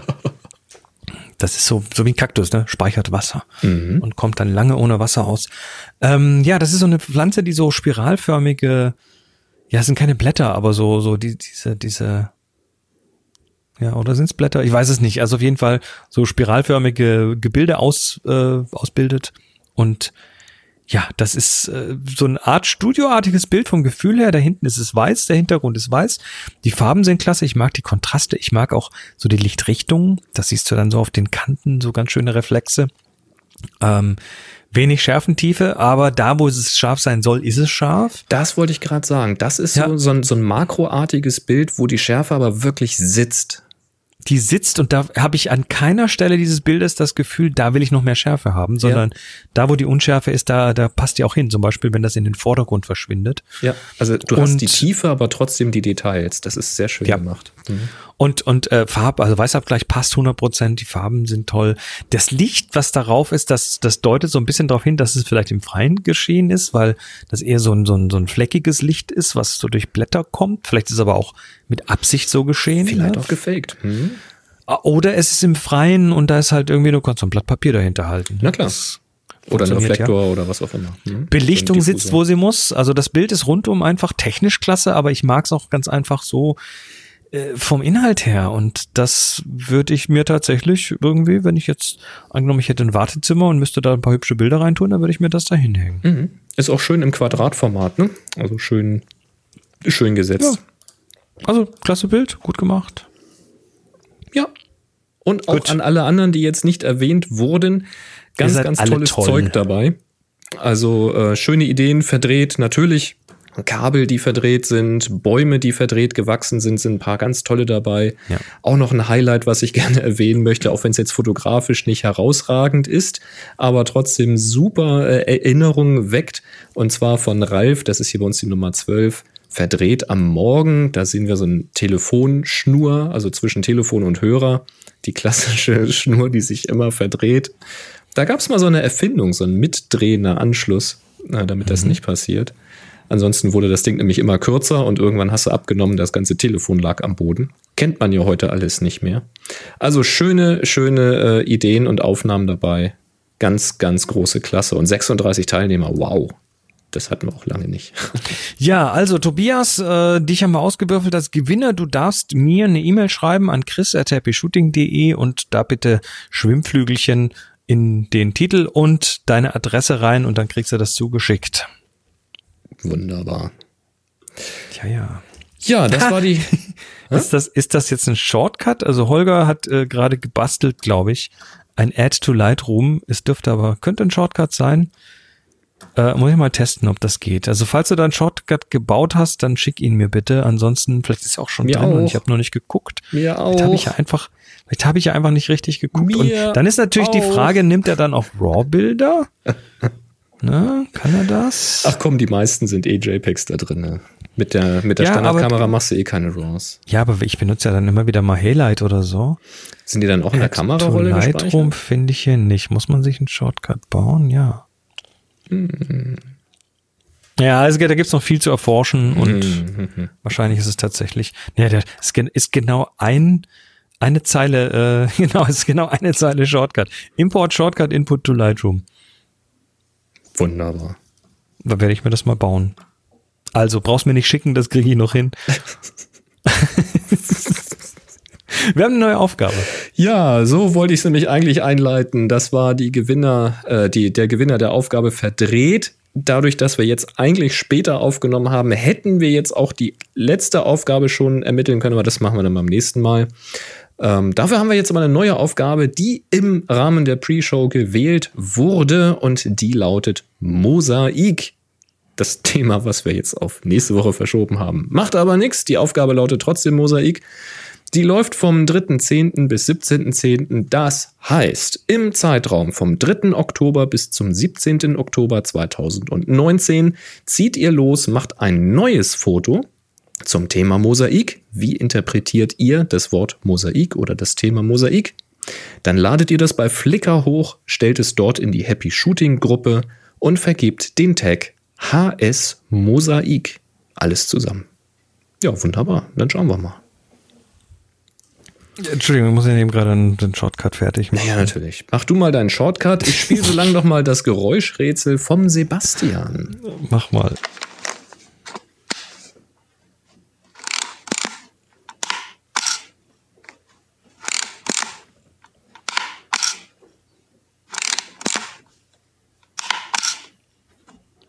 Jo. Also, das kommt halt vom Sebastian und der schreibt: Servus Boris und Chris.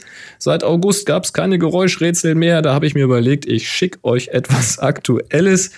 Ich habe meine Yashica Y35 vor einigen Wochen erhalten und finde sie lustig. Im Gegensatz zu vielen anderen Bäckern habe ich mir aber keine ausgereifte Kamera, sondern äh, teures Spielzeug erwartet.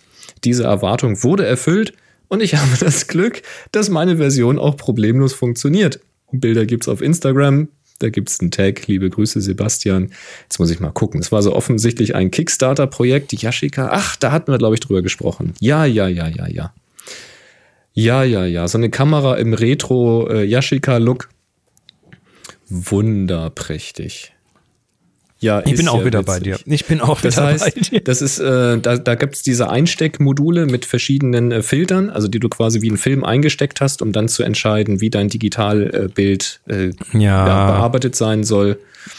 Genau, da hatten wir drüber abgelästert über das Ding. Er hat sich offenbar eine geklickt und hat das gekriegt, was er erwartet hat, nämlich ein teures Spielzeug. Und hat aber Spaß daran. Und ich finde, das ist am Ende eigentlich auch das Wichtigste, dass man da Freude mit hat. Finde ich gut. Lustig. Sehr schön. Das erklärt aber, dass das so ein bisschen hohl und Plastik klingt. ja, super. Haben wir das Gut, auch erklärt. dann sind wir am Ende der Sendung angekommen. Wahnsinn.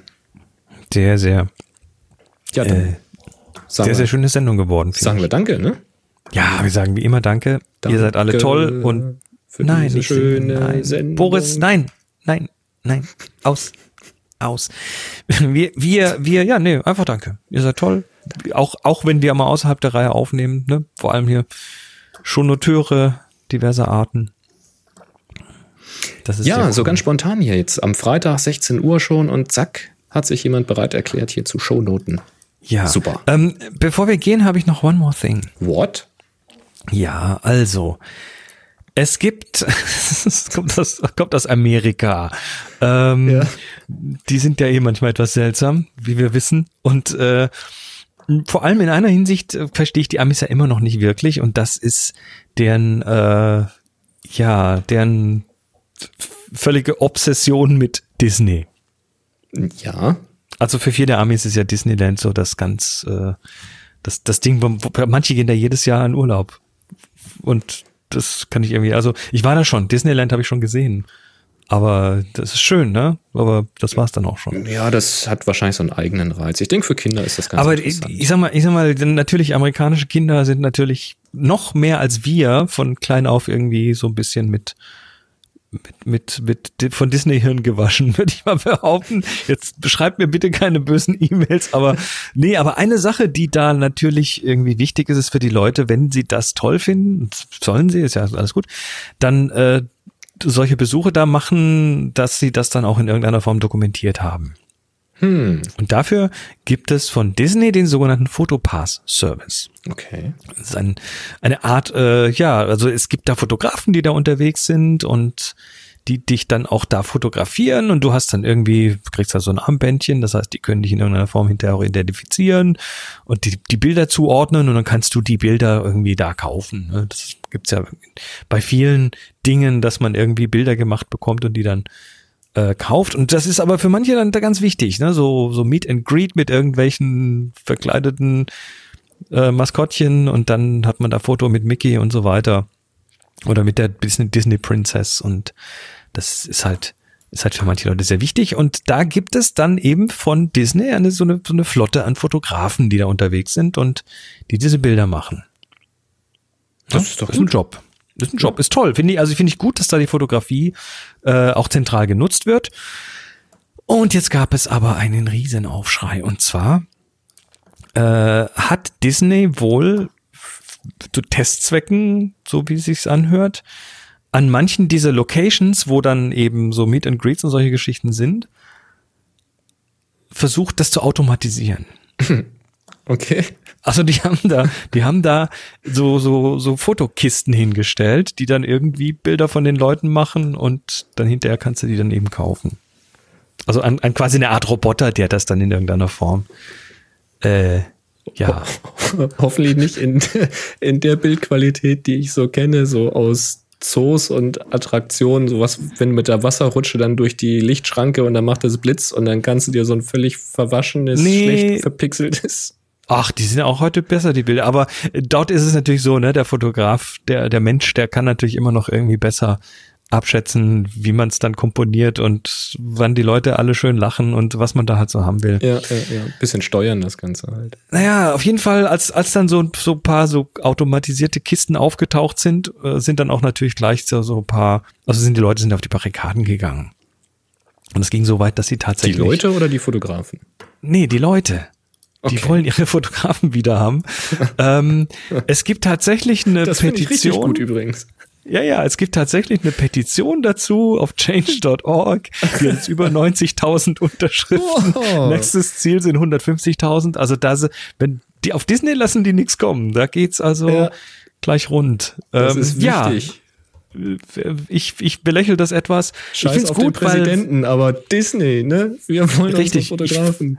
Ich finde das gut, dass das, äh, dass das Thema, äh, dass die Leute da, dann doch lieber die Menschen haben und weniger die Kisten. das ist positiv.